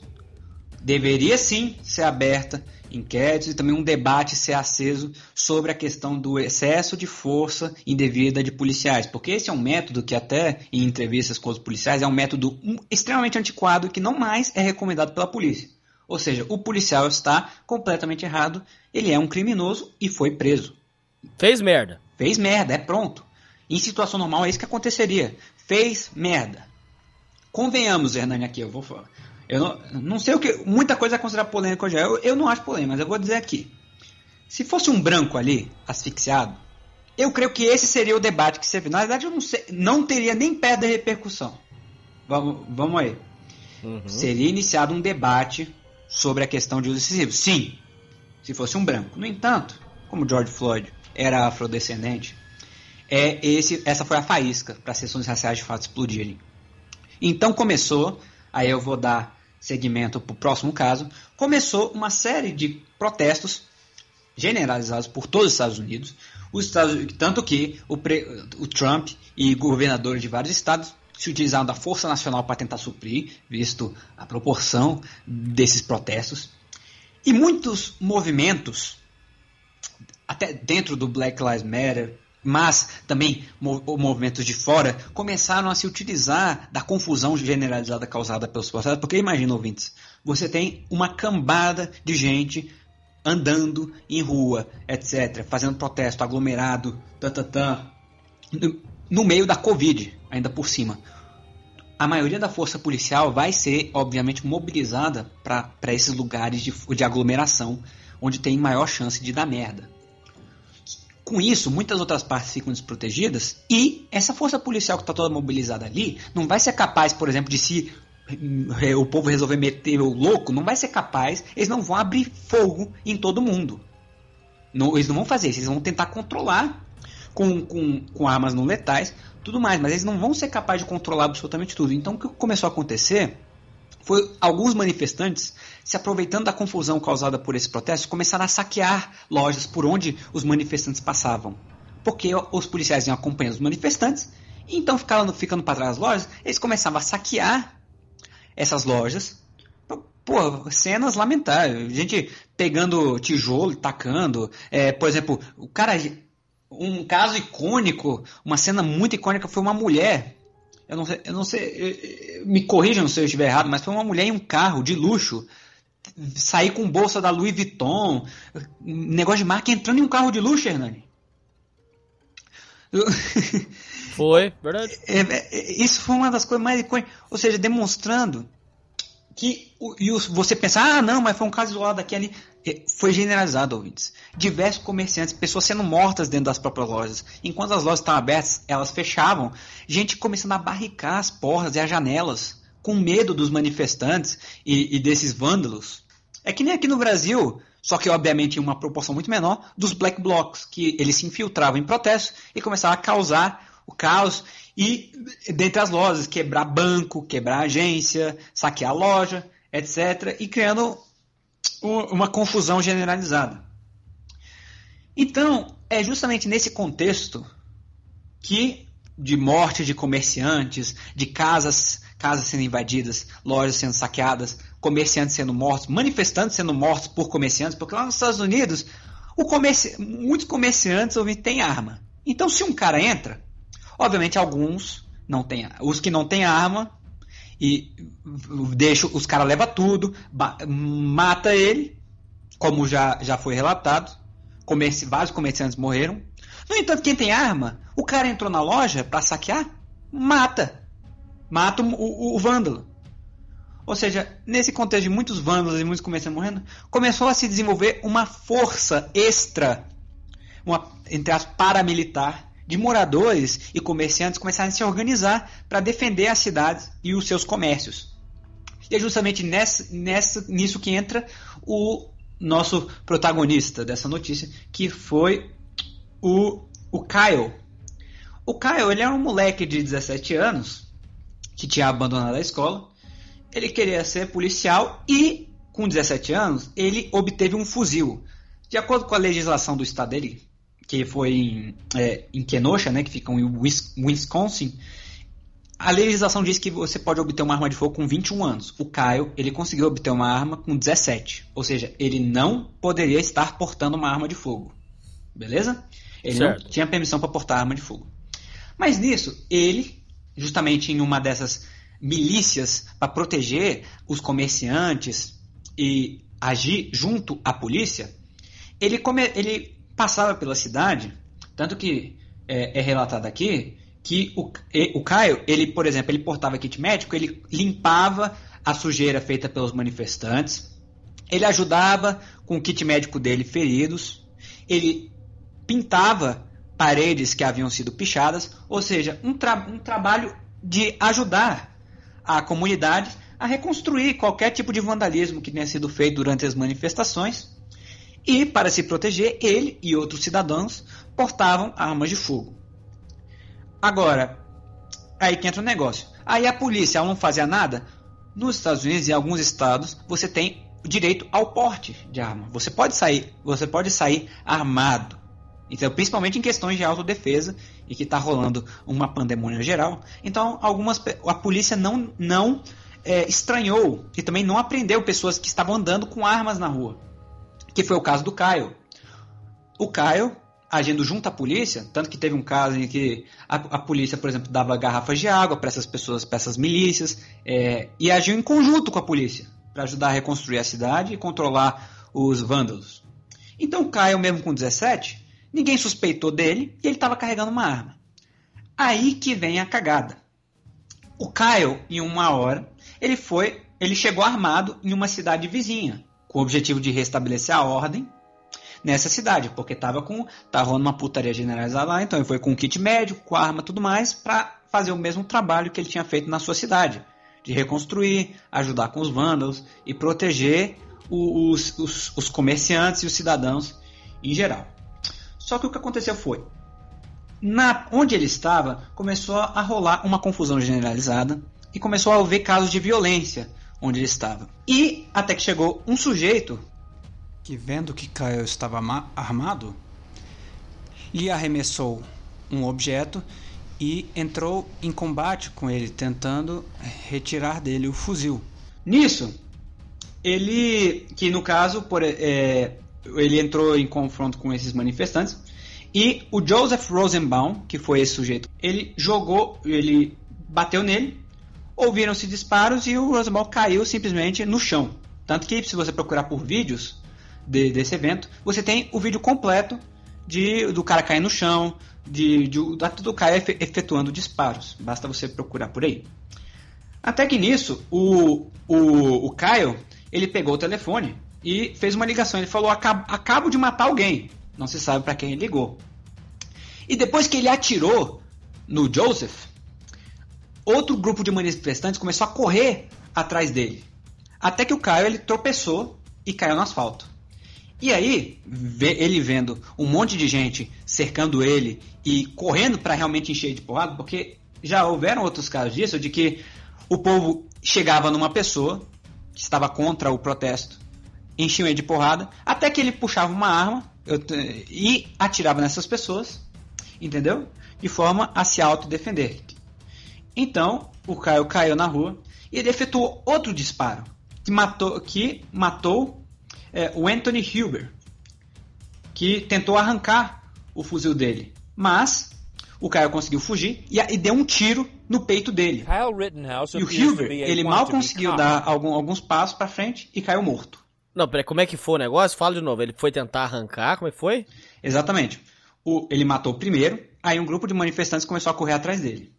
Até que o, o segundo, multi, um segundo da multidão que começou a correr atrás dele, vendo que ele caiu no chão, acertou, lhe deu um tiro no peito e ele caiu morto no chão.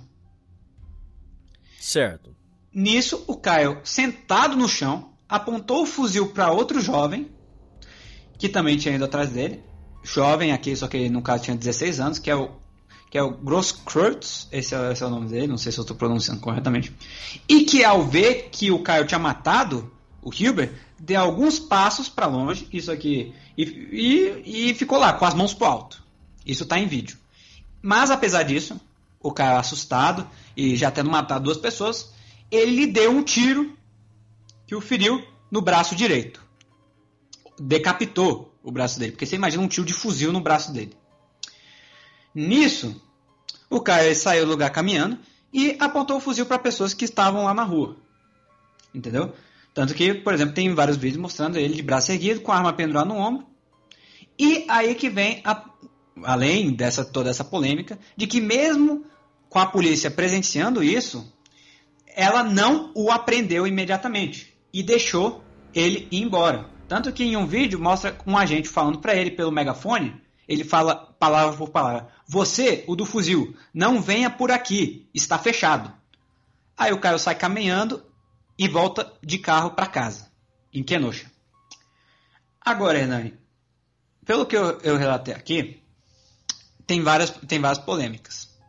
E no dia seguinte, por causa disso, os vídeos começaram a circular pela internet, criou um burburinho desgramado e o Caio foi preso na casa dele no dia seguinte. Aí, Hernani, aí que vem todo o caso do debate que, que este caso causa. De que o moleque, ele estava em uma situação de perigo, foi atacado por, por vândalos, não, é, e ele, uma, é, vendo que ia ser pelo primeiro, que foi atrás dele, ele matou um. Depois o cara chegou com o skate, lhe deu uma porrada e tentou puxar, pegar o fuzil dele, matou o outro. Então um terceiro, ele deu um tiro no braço e de, o decapitou. Tem duas vertentes nisso aqui.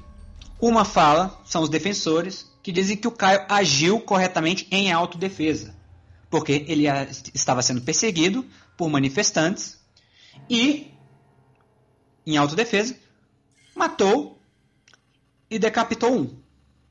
Essa é uma, é, um, é, é uma das do que o pessoal falava. Tanto que em vários grupos de Facebook, inicialmente, muitas pessoas defendem. Eu vi muitas pessoas defendendo o Caio, dizendo não, que ele agiu de, de forma correta e em autodefesa e, portanto, não poderia ser acusado de nenhum crime, sendo que ele estava em uma situação de risco à sua própria vida e agiu totalmente em autodefesa.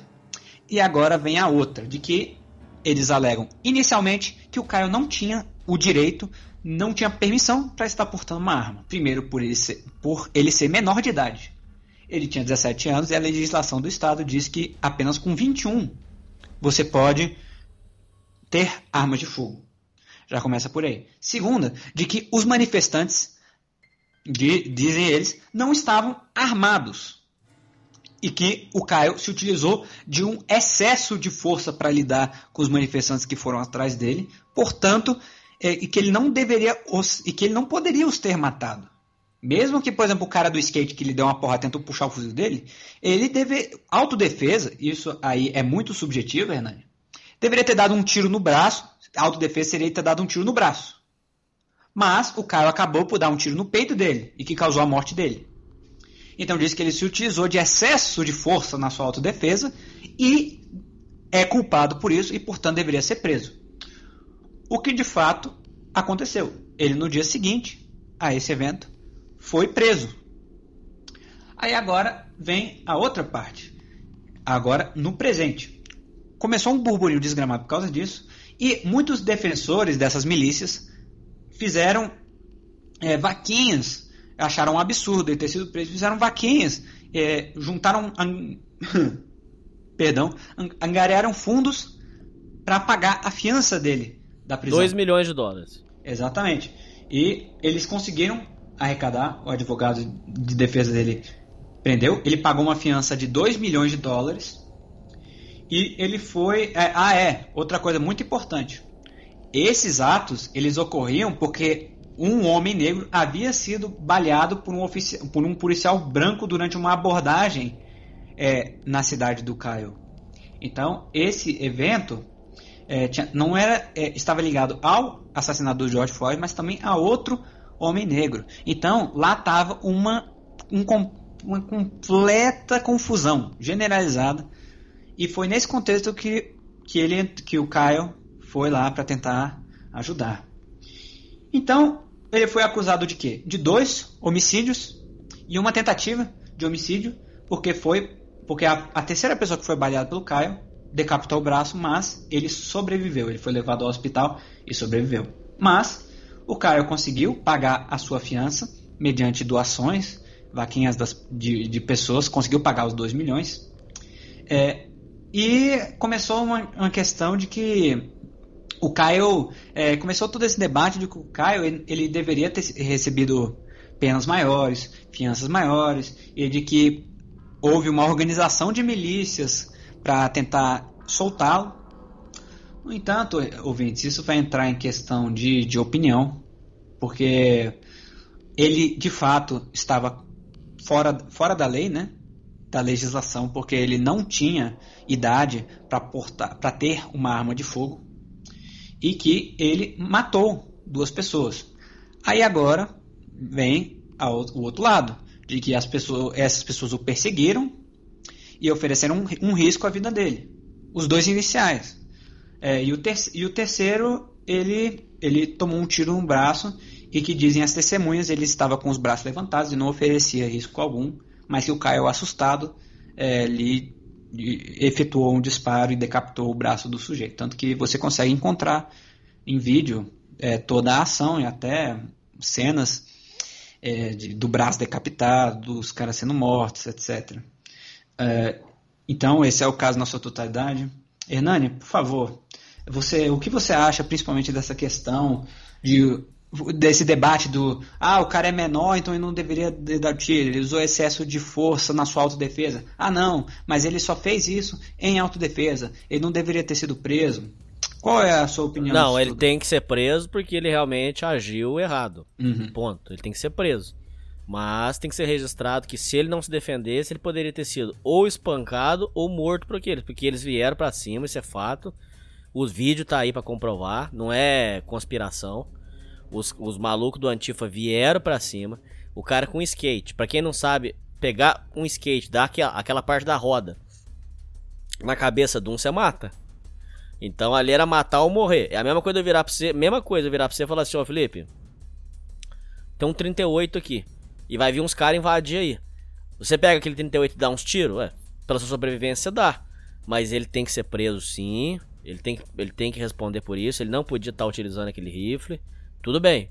Mas ele fez o que ele fez em legítima defesa. Porque o vídeo tá aí para confirmar. Se ele não tivesse atirado, ou ele seria espancado, ou ele estaria hoje no cadeira de rodas, ou ele estaria morto.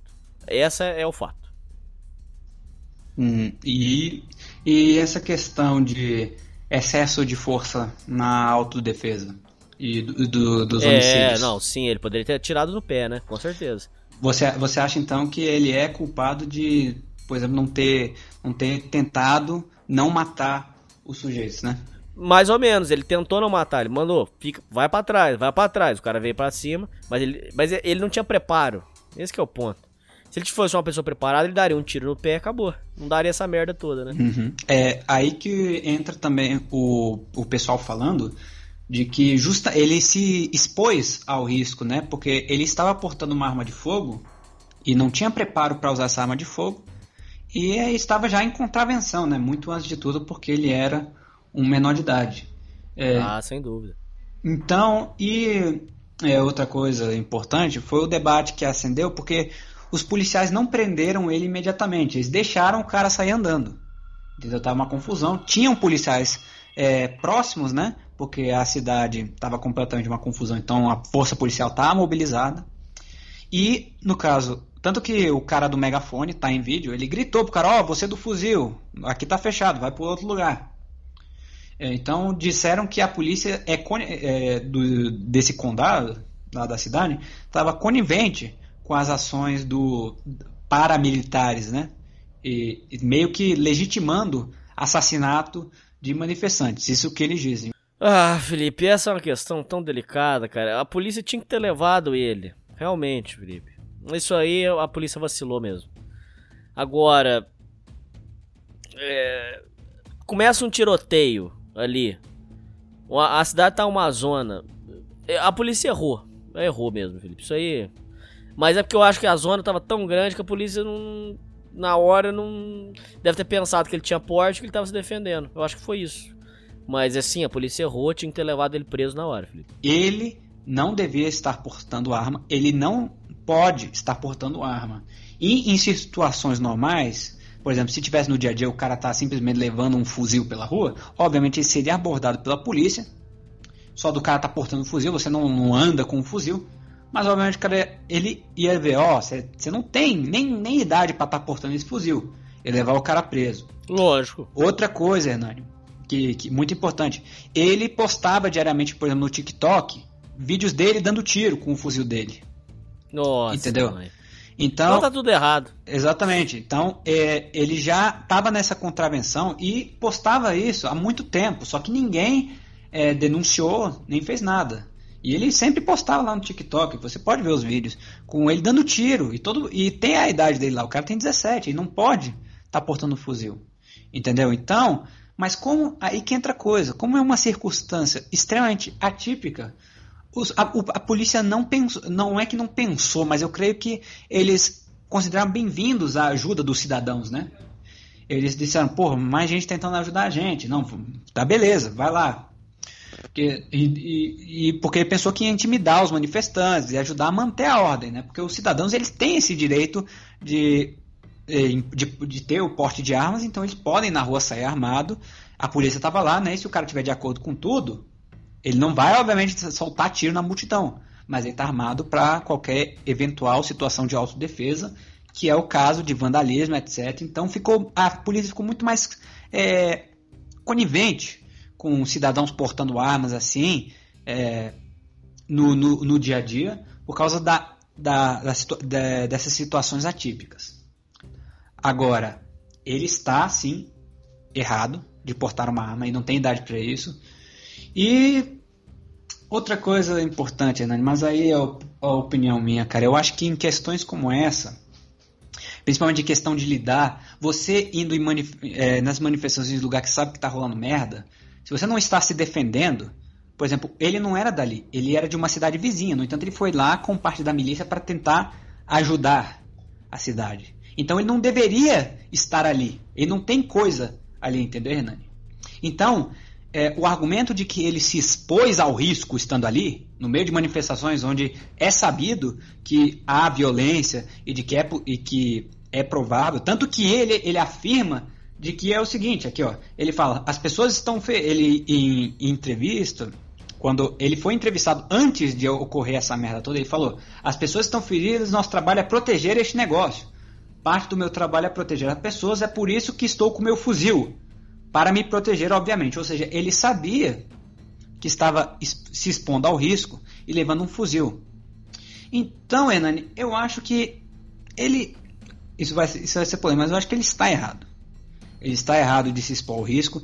E eu acho que ele ter matado essas pessoas é culpa dele porque ele se expôs ao risco indo lá, portando um fuzil e estando no meio dessa violência toda. É, obviamente, a gente não está discutindo a ação, o evento em si. Eu estou falando do antes e da presença dele ali. Ele está errado em estar ali e ele não deveria estar é, portando o fuzil. Isso é claro.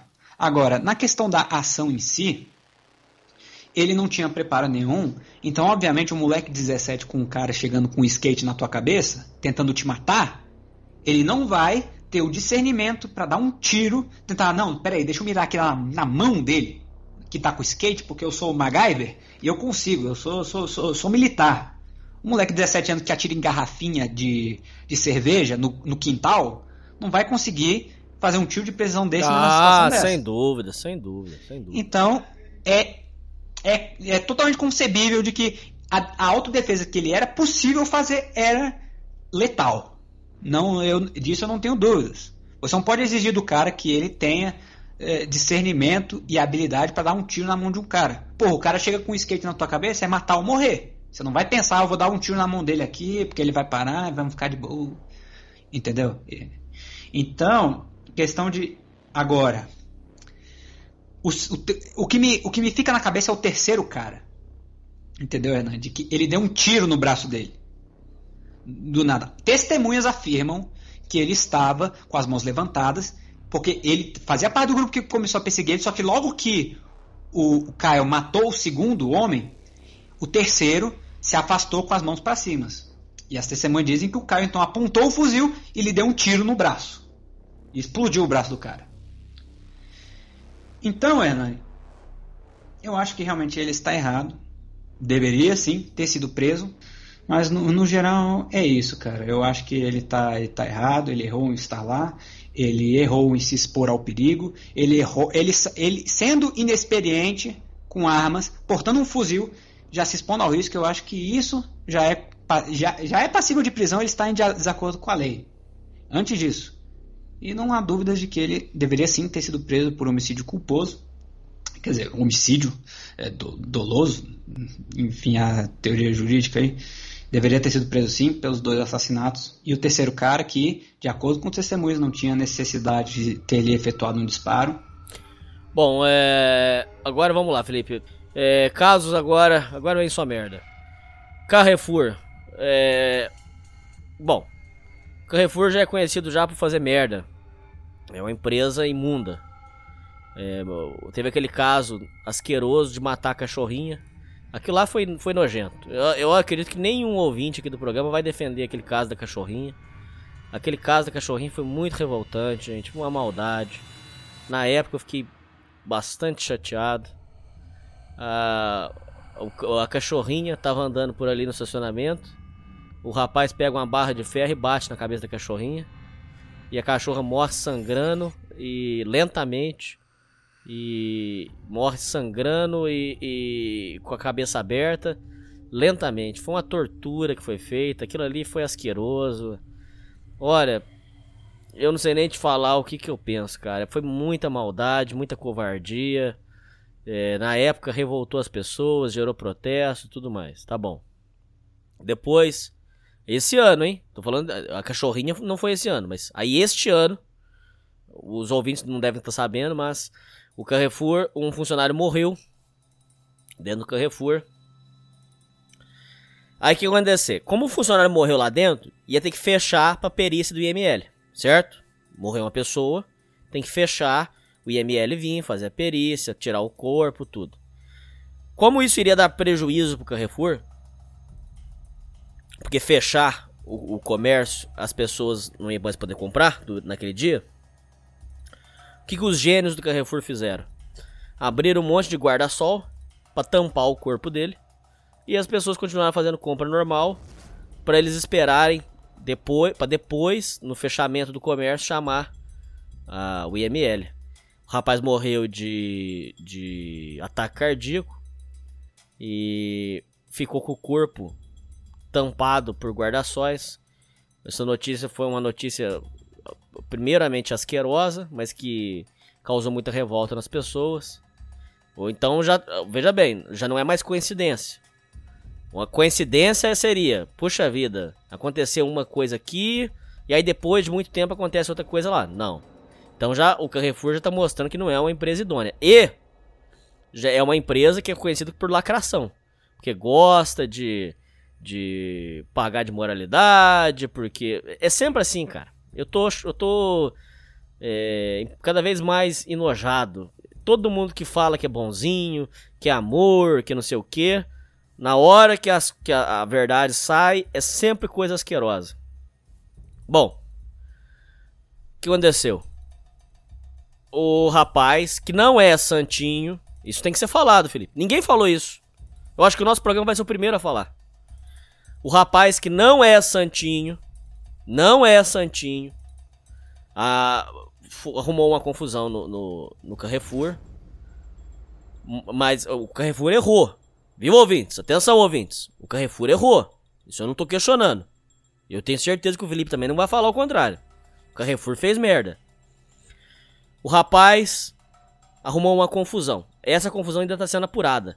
A mulher do rapaz soltou na internet, Felipe ouvintes, que ele fez uma brincadeira e a, e a caixa não gostou e botaram ele para fora do supermercado.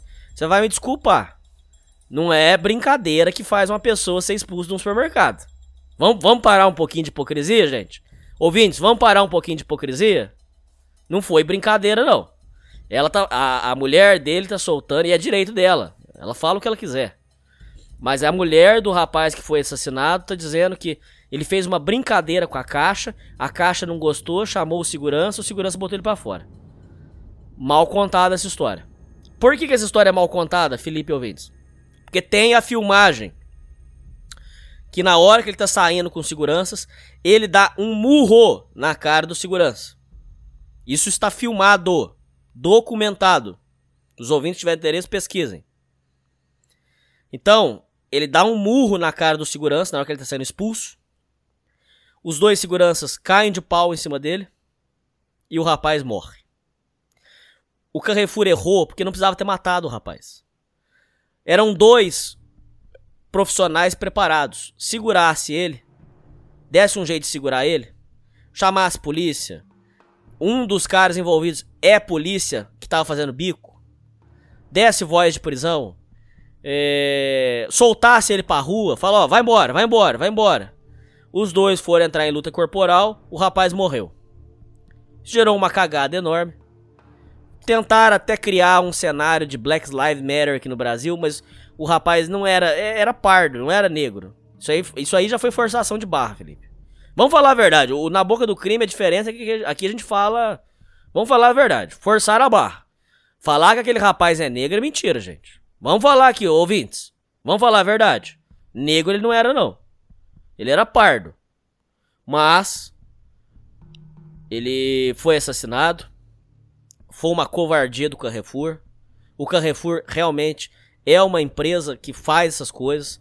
Então já matou a cachorrinha, escondeu o cadáver do rapaz, agora matou esse aí. O que eu faço? Eu, eu sei, fica tranquilo, viu, ouvinte? Eu não vou quebrar o Carrefour, fica tranquilo. Eu não vou falir o Carrefour. Mas eu, Hernani, não compro mais lá. Eu não compro no Carrefour. Se tiver que andar 2km para comprar no mercado, eu compro, eu ando 2km. Se tiver que passar, ficar sem comer para não ter que comprar no Carrefour, eu fico. Eu, Hernando, não compro mais no Carrefour. O que vocês vão fazer, problema de vocês. O que o Felipe vai fazer, problema dele. Agora, eu não compro mais no Carrefour. Porque uma empresa que faz isso com os outros não é uma empresa séria, não é uma empresa que eu acredito que não é uma empresa que merece o nosso dinheiro. O Carrefour errou muito, mas o rapaz também não é santinho. A filmagem mostra o rapaz dando um soco na cara do segurança. E, e a situação foi complicada. Então, tem essa questão. Protestando, é, pessoas protestando fecharam a porta do Carrefour. Em São Paulo, meteram fogo no Carrefour. E a situação toda gerou muita revolta, comoção do, da, da, da, mídia, comoção das pessoas. E realmente, isso aí vai pra justiça, vai feder muito. Vai ter gente na cadeia. Já pediram prisão preventiva. Vai feder muito essa história.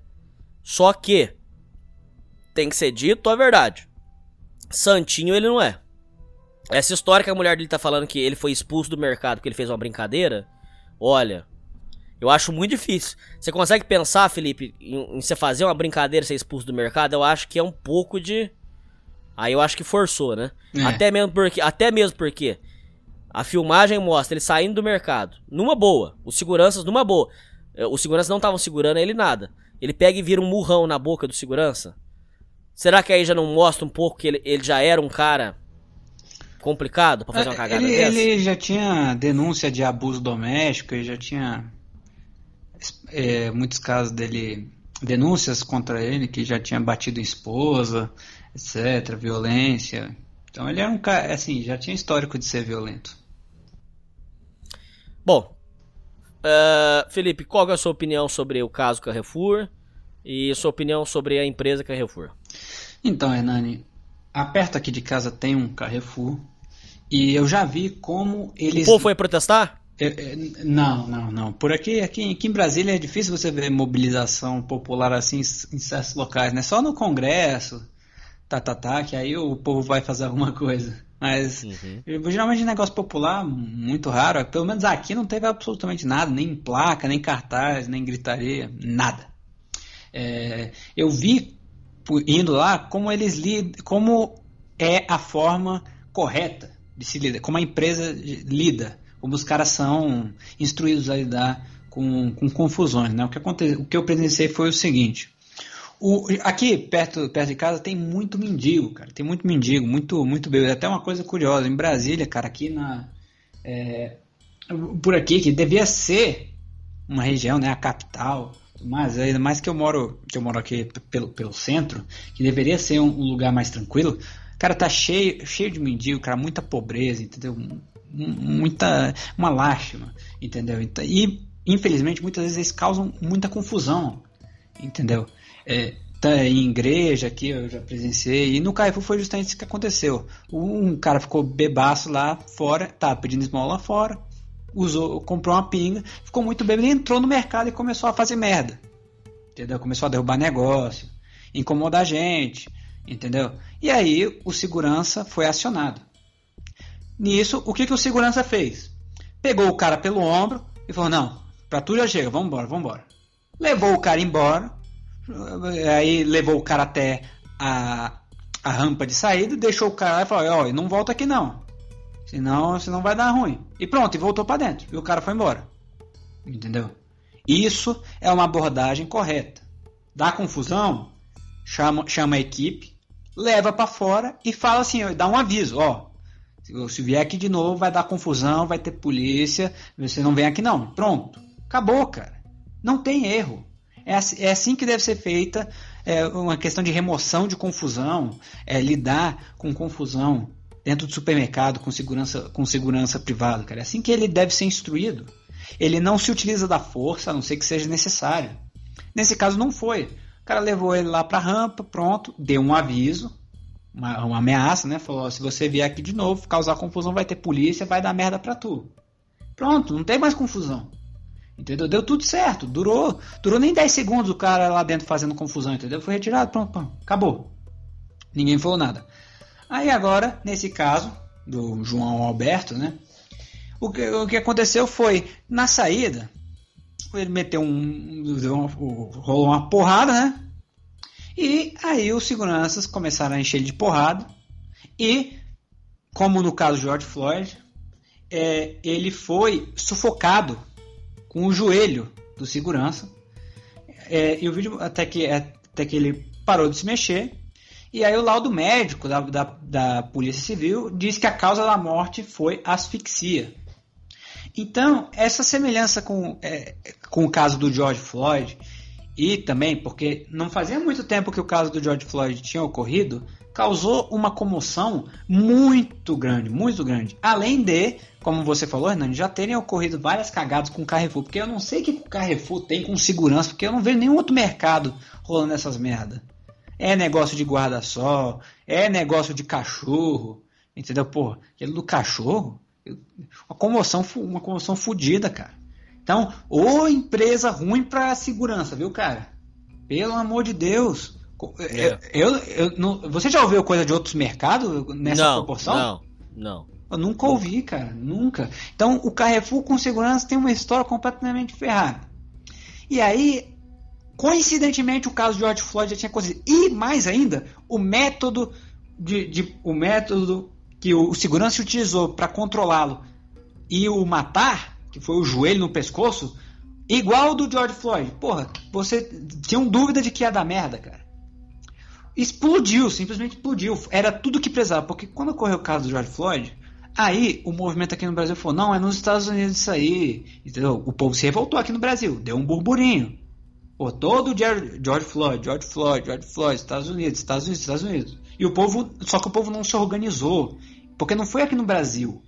Entendeu? O povo ficou no Twitter, tá, tá, tá, mas não teve. Teve, teve uns negócios populares aí, tá, uns protestos, mas ficou a maioria só na TV, no Twitter, Covid, etc. O povo em casa. Só que com esse caso do João Alberto foi tudo que. Foi o contexto, a faísca novamente que precisava para explodir novamente. E aconteceu de várias revoltas populares em Carrefour e também por vários estados, São Paulo, Rio, no Sul, onde ocorreu o caso. Explodiu de, de revolta em vários, em vários locais. E até que aconteceu também a barbaridade que você mencionou. Tem vídeo, cara, vídeo. Recebi vídeo no WhatsApp disso aí. De, por exemplo, é, é, é que o povo, o povo faz piada com tudo, né? Eu vou falar aqui com, com seriedade, né? Eu recebi no WhatsApp é, por exemplo, eu recebi com essa exata legenda, Hernani. O Carrefour está fazendo uma queima de estoque incrível. É, está de matar. Aí, e aí eu fui ver, pô, o que, que é isso aqui? Aí um vídeo do Carrefour pegando fogo, cara o estoque pegando fogo, nego colocando fogo no Carrefour. Isso, eu vi, eu vi. Todo. Cara, um, a, os, os, funcionários, cara, não tem nada a ver com isso. Não é porque o cara trabalha na empresa que ele. Que, que, o, pô, o cara tá em outro estado, velho. O que, que ele tem a outro ver estado, não tinha nada a ver, nada a ver. Nada o, a ver. o, cara não tem porra nenhuma a ver. O, já tinha sido. Já, já tinha decretado prisão preventiva do segurança e também da funcionária, Hernani. Porque a funcionária acionou os seguranças, né? Beleza. Só que quando foi funcionário do Carrefour da unidade tentar ajudar, separar, ela falou que não, que, que ela ia, ia denunciar os caras para pro, pro, pro gerente lá do Carrefour, se eles tentassem ajudar o cara. Então a funcionária também foi, é, também entrou no inquérito, e os seguranças tiveram a prisão preventiva, foram demitidos do Carrefour, da, da agência onde eles estavam, enfim. A, só que aí se você, o cara, os caras fazem uma revolta e fazem uma cagada dessa com gente que não tem porra nenhuma a ver, cara, como é que uma coisa, um movimento desse vai ter legitimidade? É complicado, admito, verdade mesmo. Entendeu? Você quer um movimento de legitimidade, cara, a melhor forma, você fazer um movimento, pelo menos aqui, numa democracia, né, do jeito que as coisas são, você faz de forma pacífica. Entendeu? Tem confusão? Tem, mas aí não tem nada a ver com movimento. São, são grupos que, que se utilizam de confusão, os black blocs, enfim. Mas o seu movimento mantém legitimidade, porque você tem uma causa. Ah, mas, porra, mataram o cara, que absurdo. Contra o movimento, contra o excesso de força, contra o racismo, tá, tá, tá, faz a passeata. Mas aí entra gente dizendo que é do movimento. E que eram de fato do movimento, os caras que tacaram fogo nisso aí, que se diziam do movimento. Membros que fiz, faziam parte do protesto popular. Aí vai como forma de protesto tacar fogo num Carrefour, cara. Perde completamente a legitimidade, causa revolta no povo contra o que, quem está fazendo isso, cara, quem está protestando. Causa mais, mais, mais confusão geral. Ou seja, o, esse caso todo, essa faísca, criou em proporções muito menores justamente o que ocorreu nos Estados Unidos. Que foi essa tensão racial que no Brasil, querendo ou não, existe, apesar de sermos um povo um povo muito diverso e também que é muito acostumado com essa diversidade, muito, muito aceitador dessa diversidade toda de pessoas, né? Pelo menos o, o Brasil, Hernani, é, eu vejo como um, um, país que aceita muito mais, tem uma convivência muito mais tranquila, né?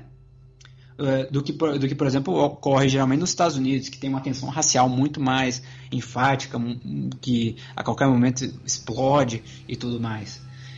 Então foi justamente isso que aconteceu, que as pessoas tiveram essa faísca e os seguranças foram presos, entendeu? Eles foram, eles tiveram uma prisão preventiva decretada, foram demitidos tanto do Carrefour quanto da agência de segurança que trabalhavam. É, a funcionária que porque que ela inicialmente ela chamou, ela que acionou o segurança, falou para retirar o cara.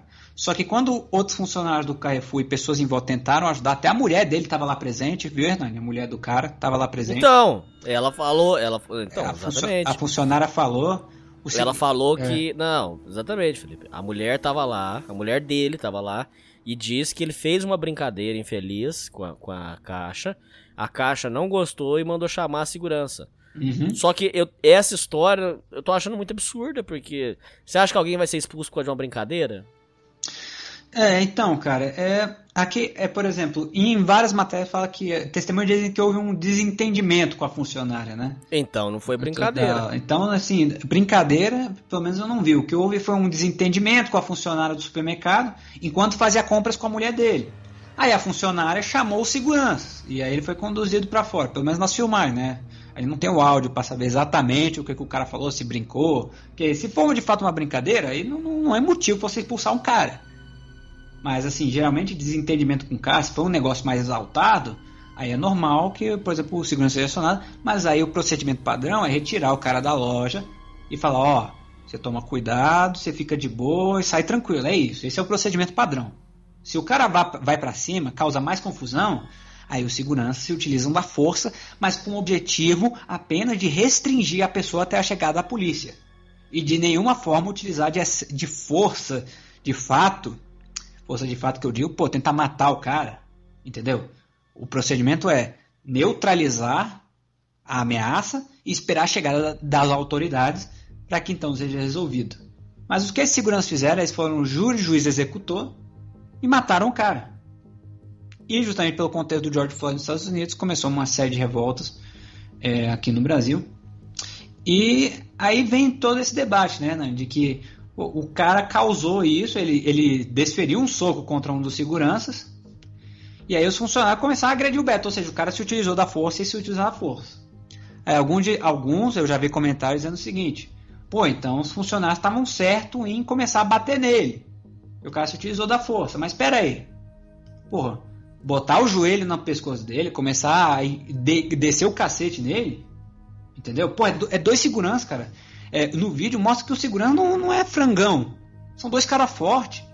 Do- dois caras são ainda mais treinados, são completamente capazes de restringir ele, neutralizar ele e chamar a polícia, porra. É, ué. Não tem necessidade de deitar o cara no chão e descer a porrada. Pra que você vai botar o joelho? Foi cagada, né, Felipe? Foi cagada. Eu- eu não- cara, eu não sei o que, que foi. Se eles não foram bem treinados, se eles são mau caráter mesmo. E, e- pô, o, o cara ficou tão puto que ele falou: Não, vou matar esse bicho aqui. Entendeu? Não sei o que foi, mas a questão é: o Carrefour tem histórico de cagada. Entendeu? Agora, falando para terminar, falar sobre a questão do Carrefour. O Carrefour já tem história de, histórico de cagada com isso aí. É, ele já tava com o filme queimado por causa do cachorro, por causa de outra, outra série de eventos que já ocorreram com segurança do Carrefour.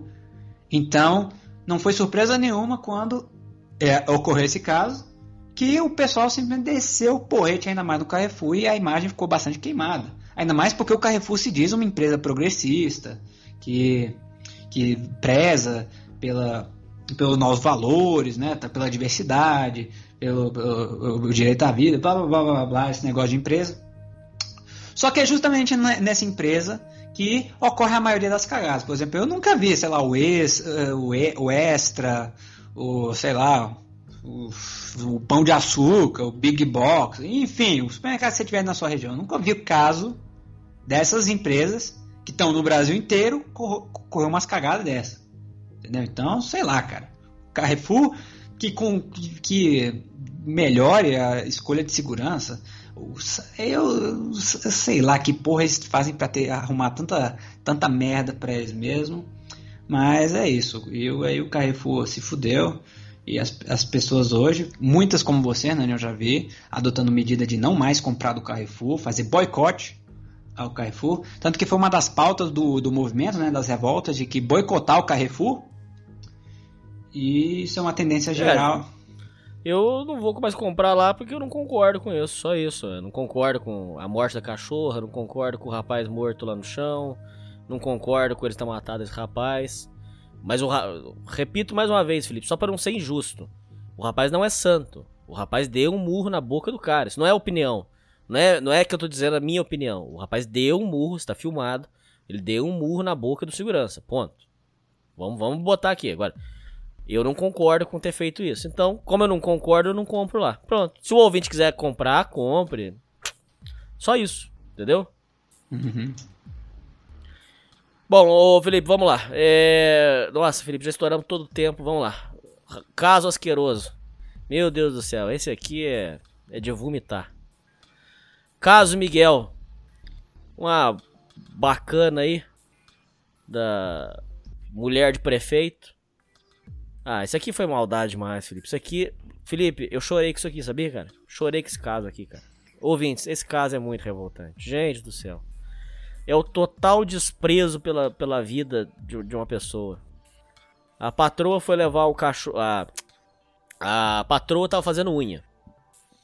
Aí mandou a empregada levar o cachorrinho para passear. A patroa foi. A, a empregada foi levar o cachorrinho para passear e pediu que a patroa vigiasse o filho dela. O filho dela tinha 5 anos, gente. O menino não sabe o que tá fazendo. Uma criança de 5 anos vai ter consciência? Não vai. Quando a mãe saiu para levar o cachorrinho, a criança ficou desesperada, queria ver a mãe. Aí a criança saiu correndo e entrou dentro do elevador. A patroa, a, a bacana, em vez de, de pegar a criança pelo braço e puxar de volta, pegou e falou assim: Ah, você quer ir? Então pera aí. E apertou o botão pra, pra criança. O ah, que, que é uma bosta dessa tem na cabeça, cara? O que, que uma bosta dessa tem na cabeça? Aperta o botão pra mandar o menino pro último andar, lá pra cima, pro topo. Aperta e deixa o menino ir no elevador.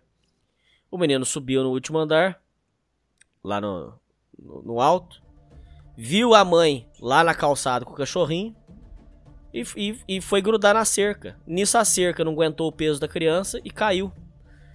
O menino, mor o menino caiu daquela altura morreu. 35 metros de altura. Ah, cara, pelo amor de Deus, gente. Pelo amor de Deus. Nossa, cara. É, é, é muito nojento essa história. Aí a, a mãe pediu justiça. Foi criado um instituto chamado Instituto Miguel a mãe tá alegando, hum, até com certa, com certa razão sim, que houve racismo, porque se palavras da mãe, é, porque o menino era, era, era palavras dela, porque o meu filho era preto e pobre, não importa. Até com certa razão, porque será que se fosse um filho de bacana, branquinho, será que ela faria isso? É, se não fosse não o filho da empregada, né? É, Sei que, de fato, o menino é, foi vítima de uma grande maldade. A idiota da mulher do prefeito falou assim que é, não era obrigação dela cuidar, não sei o que. Ou seja, em outras palavras, a vida do cachorro importou mais que a vida do filho da empregada. Resumindo a história pra você. A vida do cachorro, a, a empregada foi levar o cachorro e pediu para que a, a, emprega, a patroa cuidasse do filho dela. A vida do cachorro importou mais do que a vida do filho dela. Isso aí vai para a justiça. Não sei se ela vai ser condenada. Espero muito que seja. Tem que puxar uma cana brava. Tem que dar uma indenização federal. Nada disso vai resolver. Nada disso vai resolver. Mas que o caso dela se torne um símbolo da injustiça. E é, já é uma denúncia que eu e você já traz faz um tempo de como que bacana, como que os bacanas enxergam a gente. Eles enxergam a gente como vermes, como como subespécie. Porque como que essa filha da puta enfia a criança, é, vendo a criança dentro do elevador, aperta o botão, cara. É, é, é, eu acho que na cabeça dela não era um ser humano, não era, né, um, uma criança. Esse caso, eu na época eu chorei com isso aí.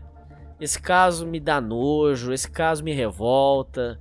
Olha, Felipe, eu acho que de todos os casos que a gente pegou, esse é o caso mais canalha. De todos. Eu sei que você vai falar do banco aí, tudo bem. Mas esse é o caso mais nojento, mais asqueroso.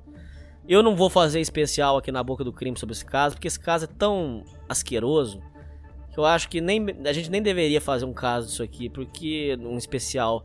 Porque esse caso é muito nojento, Felipe. Como é que essa filha da puta não pensa que as crianças tinham 5 anos, gente?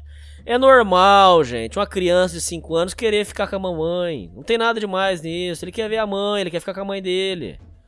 Entendeu? E aí na época que chegou a cogitar, fala assim: "Ah, mas por que a empregada tava levando a criança?" A empregada tava levando a criança porque não tem quem cuide. Então não contrata empregada. Mais simples, fala, ó, você tem filho? Ah, não, então trazer criança aqui não pode. É mais fácil fazer isso. Como que essa filha da puta vê que a criança entrou dentro do elevador e aperta o botão, Felipe? ela tem parte nisso. O momento onde ela aperta o botão do elevador, ela se tornou. Não, ela já era cúmplice nisso. Ela já era cúmplice. Mas o momento onde ela aperta este botão, ela assassinou essa criança. Foi culposo? Ok, foi. Mas ela matou essa criança. No momento em que ela entra no elevador e aperta esse botão. Então o caso Miguel, para mim, na minha opinião, é o caso mais nojento do ano. É o caso mais revoltante do ano. Essa mulher tem que pagar. Tem que dar uma indenização federal para essa mãe. Tem que ir pra cadeia. É uma ordinária, safada. Esses bacanas, eles pensam assim: é filho de empregada? Então foda-se, é subespécie. Deixa, deixa aí.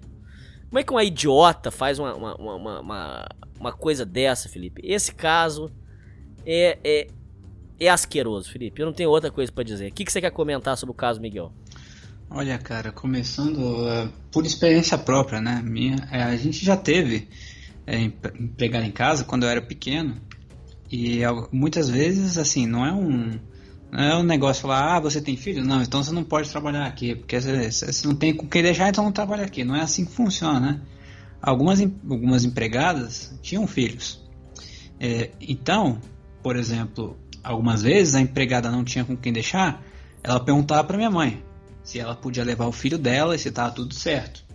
E aí minha mãe, que às vezes ficava em casa, né, quando, quando podia, ela dizia, não, não, pode vir, sem problema. É, é, o, eu, tem eu e meu irmão em casa, né? Ah, os, os, três brincam lá, não tem problema Isso, não. isso que eu ia falar, Felipe. Quando, quando eu era criança, Felipe, tinha empregada, as crianças da empregada brincam. Isso aí eu tiro o chapéu pra minha mãe. Eu, eu falo as coisas erradas, mas isso aí ela fez muito certo. Parabéns pra minha mãe. Os filhos de empregada brincavam junto. Não tinha, não tinha essa, essa loucura, Felipe, de segregar. É, exata, exatamente. Então, é, a empregada levar o filho, pô, pra mim, um, um, um moleque para brincar, é mais gente para brincar, né? Então, o cara entrava em ele ficava lá em casa, a gente jogava lá no computador, tinha o PS, o PS2 lá, joga, jogava o joguinho, aí lanchava, não sei o que, fazia as coisas junto. Aí minha mãe chegava em casa, a empregada estava lá, ajudava a cuidar também, tava todo mundo lá, se pá, às vezes até, por exemplo, a empregada é, tinha um quarto nos fundos que às vezes a empregada precisava ficar à noite, né? Que é, às vezes ela, ela ficava.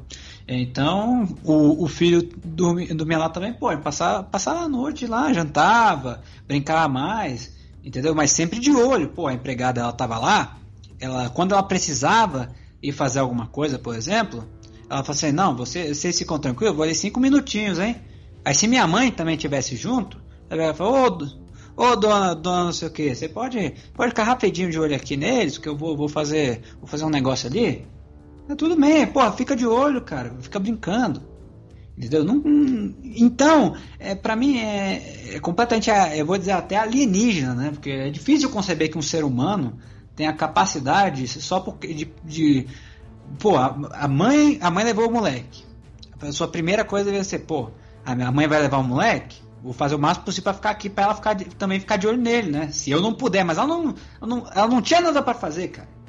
A, a mulher, a, a, esposa do, do, do, do, governador ou é prefeito de, de Recife, o Hernani? Não, não, é prefeito. Prefeito. Então, a mulher do prefeito, ela não tinha nada, ela tava em casa, cara. Ela tava em casa tranquilo. Ela não tava fazendo, tava fazendo porra nenhuma. E, e, então, então ela podia pelo menos ficar de olho na criança. Aí falou: ah, não, precisa levar os cachorros. Você pode ficar de olho 10 minutinhos na criança, porra. Levar cachorro não é um negócio que demora duas horas, não, cara. É não, é rapidinho. É rapidinho. Pô, você desce ali, o cachorro caga, pá, bom, leva embora e pronto, sobe de novo. Ainda mais em uma área nobre aqui, que esse caso, ouvintes, foi no o que chamam de Torre Gêmeas em Recife. Eu, eu fui para Recife. Eu, eu vou é, algumas vezes, já fui algumas vezes para Recife. Eu vi essas torres gêmeas. Quando eu passava por lá, eu falava, puta que pariu, cara. Que. Uma das construções maiores que eu já vi, cara. Tanto de andar naquele negócio. Aí, eu não sei você, né? Mas quando eu vejo uma construção grande, eu falo, eu, eu penso instintivamente assim, caralho, se alguém cair dali, vai ser uma queda, hein? Eu pensei isso quando eu vi essas torres, cara. Que realmente é um negócio monstruoso. Então, o moleque, a mãe não pode ficar de olho nesses 5 minutos. E aqui fala que ele começou a chorar pela mãe. Pô, porque é um moleque de 5 anos de idade, cara. Lógico, pô. A, a mãe vai embora, tá na casa de uma estranha, pô, o moleque vai ficar assustado. Ainda mais se a patroa é uma cuzona do caralho, né? Que não dá atenção nenhuma, não tenta ser amigável, não é gentil, entendeu? Porra, aí o- a mãe vai embora ficar lá com a cuzona dessa, ele vai chorar, vai falar, ah, não, mas eu quero minha mãe, eu quero minha mãe, eu quero minha mãe. Tá, tá, tá. Aí que que uma pessoa, eu vou dizer, norm- normal, né? Porque uma pessoa dessa não é normal, não pode ser. não- O que, que uma pessoa faz? Tentar acalmar, ó, calma, daqui cinco minutinhos ela tá vindo. Pô, vamos comer um lanche. Ah, quer um suco? Ah, vamos, vamos brincar, não sei o que. Porra, mas aí o que, que, a, que, que a alienígena faz? Ah, não, vou deixar o moleque no elevador, porque ele tá enchendo, torrando a porra do meu saco. Eu vou deixar ele ali no elevador, vou apertar o botão não andar e ele se vira até a mãe chegar. Quando a mãe chegar, eu aviso, ah, ele quis brincar no nono andar. Ah, mo- moleque é assim, né? Quer brincar. Entendeu? Tanto que as câmeras, isso foi uma das coisas do inquérito, mostra que ela deixou o moleque no elevador e apertou o botão. Entendeu? Ela tá alegando que, que não apertou, ela, Ela, fez só fala, de ela, mentirinha. ela alegou que não apertou o botão. Aqui pra você. Exatamente. Tanto, e ela fa- e outra coisa, Hernani, ela, na delegacia as duas se encontraram, né? E aí a, a, a mãe, ela, ela falou que aqui ó, ela se encontrou com a empregada. Eu tô pulando um pouco a corda, mas é porque isso aqui é difícil de, de, de engolir. Ela falou que pediu perdão e disse que ó, disse que amava muito a empregada e que não tinha culpa da morte do menino, que foi sem querer. Entendeu? E que, outra coisa, falou pra ela: olha, não apertei botão nenhum, foi o menino. E- e- aí disse que foi procurar o menino, pra onde o andar. Você tá. A psicopatia de uma pessoa dessa? Nossa. Como é que você. O quão psicopata você tem que ser pra chegar na cara da pessoa e mentir na cara dela, falar que não apertou botão nenhum? Você chegar na frente da mãe do menino que você, por abandono, você teve responsabilidade na morte, você chega nela e fala na cara dela, olha, não apertei botão não. Foi sem querer, não foi culpa minha. Entendeu? E, ni- nisso, porra, você bota o moleque num, num, num elevador, ele para, ele tá a uma altura de 35 metros. Ele viu a mãe, ele se encostou num, foi num sistema de ar-condicionado, pra você ter uma ideia, cara. De onde ele foi se meter. Porque tava tudo aberto, né? Ele se meteu num sistema de ar-condicionado e o negócio não aguentou. É, não sei se você já viu né, esses negócios de ar-condicionado, né? É um negócio pequeno, não, é muito grande, não vai aguentar um, um moleque. O moleque entrou, ca- caiu. Entendeu? Então, de- após se encontrar em delegacia, a mãe, tanto para a mulher quanto para o depoimento, falou que ela não apertou botão nenhum. Entendeu? Aí nisso, o- no dia 3 de junho, um dia após, é, alguns dias após o, esse acontecido, a polícia lá autuou a patroa em flagrante, ou seja, no- justamente, por homicídio culposo. E, ó, e aí, aí vem o caso, né? após pagar uma fiança de 20 mil reais, ela pôde responder o processo em liberdade. Entendeu? Que absurdo. Ela, te, ela levou o processo em liberdade. E aí no dia aqui, ó, no dia 1 de julho, um mês depois do ocorrido, aí que foi concluído o inquérito. Aí sim ela foi indiciada pelo crime de abandono de incapaz. E ela foi indiciada, por exemplo, porque ela aí ela ju- justificativa por ter permitido que o menino ficasse sozinho no elevador. E que foi determinante para que resultasse na sua morte. Aí aqui, ó, aí vem a pena, Hernani, aqui, ó. Esse crime prevê uma condenação de 4 a 12 anos de reclusão. E aí, Hernani, você acha que é justo? 4 a Não. 12 anos? Muito pouco. Aí aqui, ó. Ela, aí, o, disse que o inquérito concluiu que ela foi omissa em relação ao menor e por isso ela está nesse crime. No entanto, ela não, ela não foi indiciada por homicídio. Entendeu? É, ela não, inicialmente ela foi indiciada por homicídio culposo, mas ela não se enquadrou nesse fato, né? É, nesse tipo de crime. Então ela entrou num crime menor que foi abandono de incapaz, que tem uma pena muito menor do que homicídio culposo, que vai é, de 4 a 12 anos. E então, aí aqui ó, aí vem a parte que você falou, que a família do Miguel, ela em agosto anexou um processo de quase um milhão de reais por danos morais e materiais. Mas vamos ser muito sinceros, Hernani. Um, assim, um milhão de reais, cara, não é, não é nada. Não é nada comparar. Eu acho até que não tem valor, entendeu? Não. Pode não. ter um valor gigantesco, mas nenhum valor que seja aí não vai, não vai substituir o seu filho, um filho, entendeu? O, o, o, milhão de reais é o que frente ao, ao, ao, seu filho de 5 anos, cara? Cadê. É, o seu filho vale um milhão, um milhão de reais? Então, é, nenhuma, nenhuma, nenhum tipo de indenização vai, vai desmanchar isso, vai, vai compensar isso que foi. Eu concordo com você, foi um dos crimes mais, mais chocantes do ano, em questão de requ... pelos requintes de crueldade, a psicopatia da patroa, né? Que teve a coragem de chegar na cara da mãe e falar: Não, eu não apertei botão, a culpa não foi minha, é, foi sem querer. Entendeu? Então, realmente, um dos crimes mais nojentos e asquerosos de 2020. Bom, Felipe, vai. É, falta mais um caso só, que foi o do assalto de, de, do Banco de Criciúma, é o último caso de hoje. Vamos lá, Felipe, fala sobre esse caso aí. É, então, cara, esse aí ficou conhecido carinhosamente como o GTA de Criciúma, porque é um negócio que você só vê em GTA realmente. Uma, uma quadrilha é, por três meses, planejou um assalto a banco é, na cidade de Criciúma. É, na verdade, e não foi só um assalto mas sim uma onda de crimes que assolou a cidade de Criciúma. E isso foi uma coisa em proporções nunca antes vista é, no Brasil, cara. De que, por exemplo, eles roubaram é, da, do, de uma agência do Banco do Brasil, 90 milhões de reais, cara, foram levados pelos assaltantes. Isso é uma coisa realmente de que no, no GTA V, por exemplo, você tem uma opção, você tem golpes, né, que você pode realizar, planejar. Cara, é igualzinho. Os, isso foi realmente coisa de cinema, cara.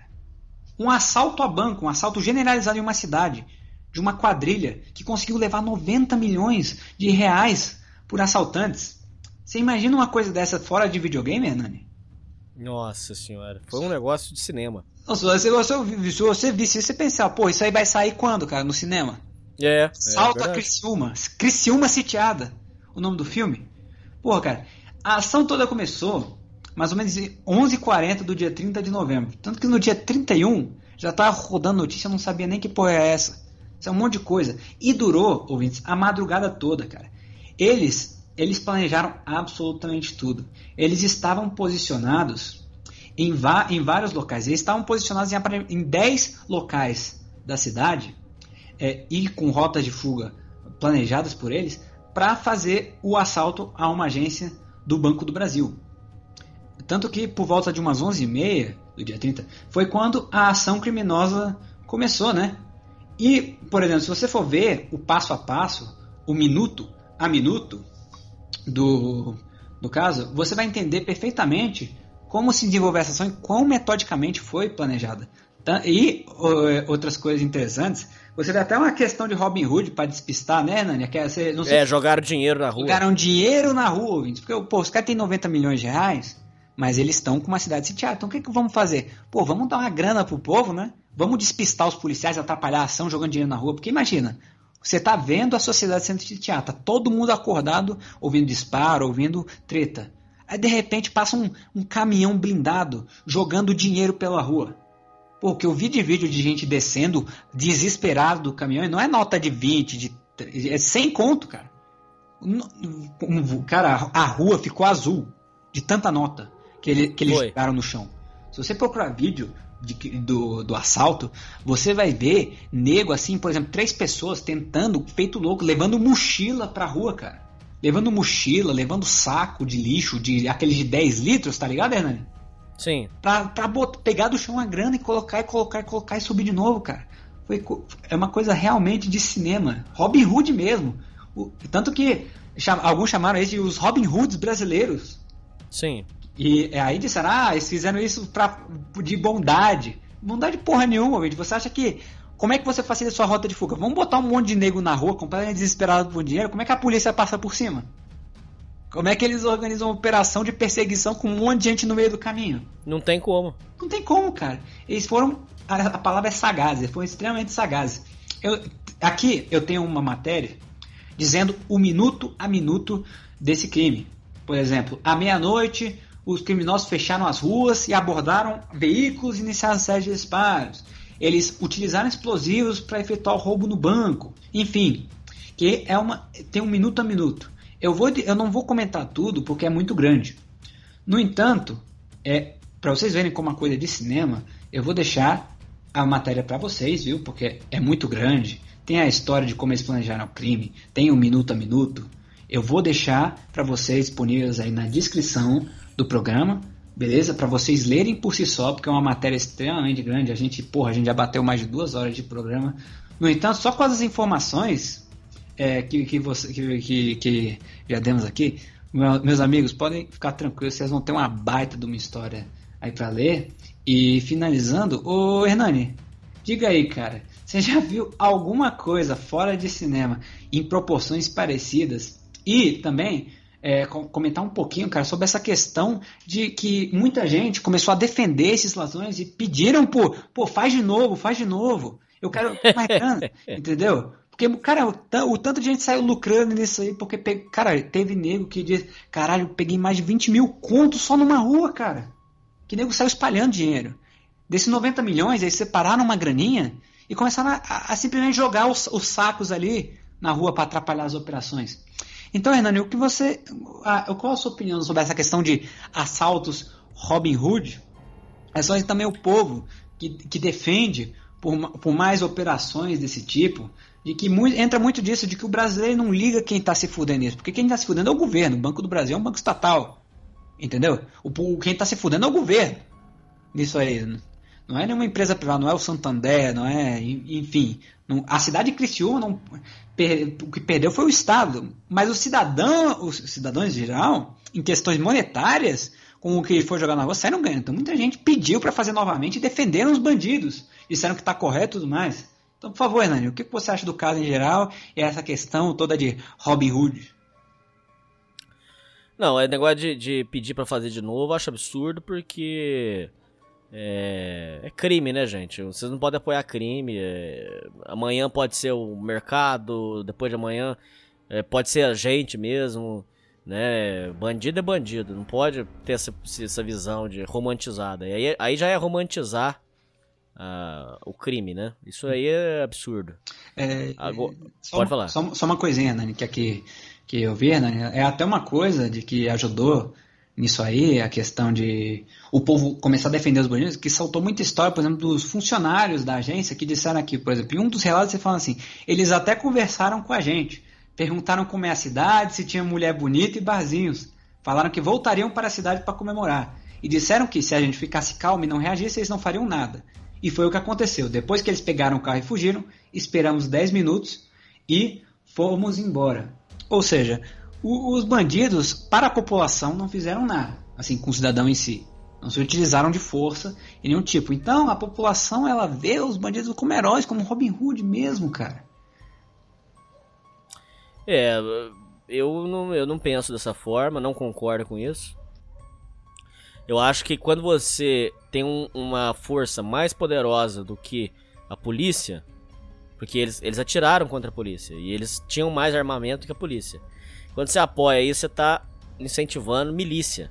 E milícia é muito perigosa. É, perguntem aos moradores de comunidade o que, que eles pensam de milícia, eles contam pra vocês. O povo romantiza, dizendo que o, a favela apoia o tráfico. Aqui pra você que apoia. Quando o tráfico saiu, eles fizeram uma festa danada naquela época da UPP é, viver sob milícia é terrível. Então, é, não apoio milícia, não, não concordo com isso. Mas realmente o, o assalto foi uma coisa muito bem montada, isso não dá para negar. Eles foram preparados, é, atiraram contra a polícia, é, roubaram e jogaram esse dinheiro. Eu tem gente que diz que foi Robin Hood. Eu acho, eu já sou defensor da outra ideia. Eu penso igualzinho a você. Eles foram é esperto joga esse dinheiro, deixa o povo tudo na rua para despistar e mete o pé. Então eu acho que foi estratégia deles. Não acho que foi Robin Hood, na minha opinião. Acho que foi de caso pensado isso aí. E não sei mais se pega esses caras não. Acho muito difícil. É... E é isso, Felipe. Não, não tem muito mais o que comentar. E não Uhum. apoio isso. E acho que os ouvintes deveriam pensar duas É. vezes, porque milícia é muito perigosa. É, só um pequeno aviso aqui pro, pros caras que pegaram células, né? Se tiver ouvintes que pegaram células. É, e também sobre, sobre essa questão aí dos bandidos ser bonzinho. É, logo no dia seguinte a- ao, ao assalto, os, os policiais eles encontraram um carro, um Fiat, tem até fotos disso aí, com 200 quilos de explosivo que eles não utilizaram na operação. Então, a teoria de que se alguma coisa desse errado, ou se fosse necessário, eles iriam utilizar desse carro para explodir o prédio da agência. Ou algo para criar uma confusão generalizada e retardar a perseguição da polícia para lidar. Ou seja, o bandido, ouvinte, não é bonzinho não. Não, Entendeu? não, não. Os car eles, eles só não precisaram se utilizar disso, porque esses 200 quilos de explosivo ficaram ali do lado. A polícia, no dia seguinte, teve que desativar esses explosivos porque estavam armados. Só que os, os bandidos, eles, eles não deixaram ali de burro. Eles deixaram aquilo ali como um plano B para se algo desse errado. Isso é o que a polícia acredita. Ou seja, se alguma coisa tivesse dado merda, o bandido não ia falar, ah, não, a gente não machuca a população, a gente é bonzinho, a gente é Robin Hood. Eles iam, sim, explodir o negócio. Tanto que estava acoplado um celular e bastava um sinal do celular, do celular transmissor e esse celular receptor iria imediatamente detonar 200 kg de explosivos, que era suficiente para explodir todo o prédio da agência. E agora o aviso para se tiver ouvintes que pegou algumas cédulas, é as cédulas, ouvintes, elas têm elas têm, no- elas têm notas, literalmente, marcas, que determinam a cédula de onde ela é e, co- e co- de onde ela estava. Entendeu? Então, as cédulas que os ladrões deixaram para trás podem, podem sim ser identificadas. Tanto que é uma coisa que, que a polícia diz, de que os comerciantes, que eles vão disponibilizar para os comerciantes formas de e que eles têm formas de identificar as cédulas que foram roubadas e de, e de onde elas vieram. Então, a, a orientação da polícia é para que, se comerciantes verem essas cédulas sendo utilizadas nos seus comércios, é, denunciar quem está se utilizando células roubadas. Porque você não está pegando dinheiro que é seu, entendeu? Os caras é Robin Hood, mas no momento que você pega o dinheiro que foi roubado de uma agência do Banco do Brasil, você, de certa forma, aos olhos da lei, se torna cúmplice. Então, se fosse identificado que você está se utilizando desse dinheiro roubado do Banco do Brasil, porque o que, que seria o correto de acordo com a lei? Você pega esse dinheiro, você junta e devolve, né? Só que, obviamente, a lei, a lei é utópica, ninguém vai fazer, ou quase ninguém vai fazer isso, né, Hernani? Convenhamos. É. O cara que tá na rua não vai, porra, vou pegar o dinheiro aqui, juntar e devolver pro governo. Não, o cara vai pegar, ver uma porra de dinheiro na grama, vou falar, caralho, agora eu posso pagar as contas. E pronto, e pega tudo. Entendeu?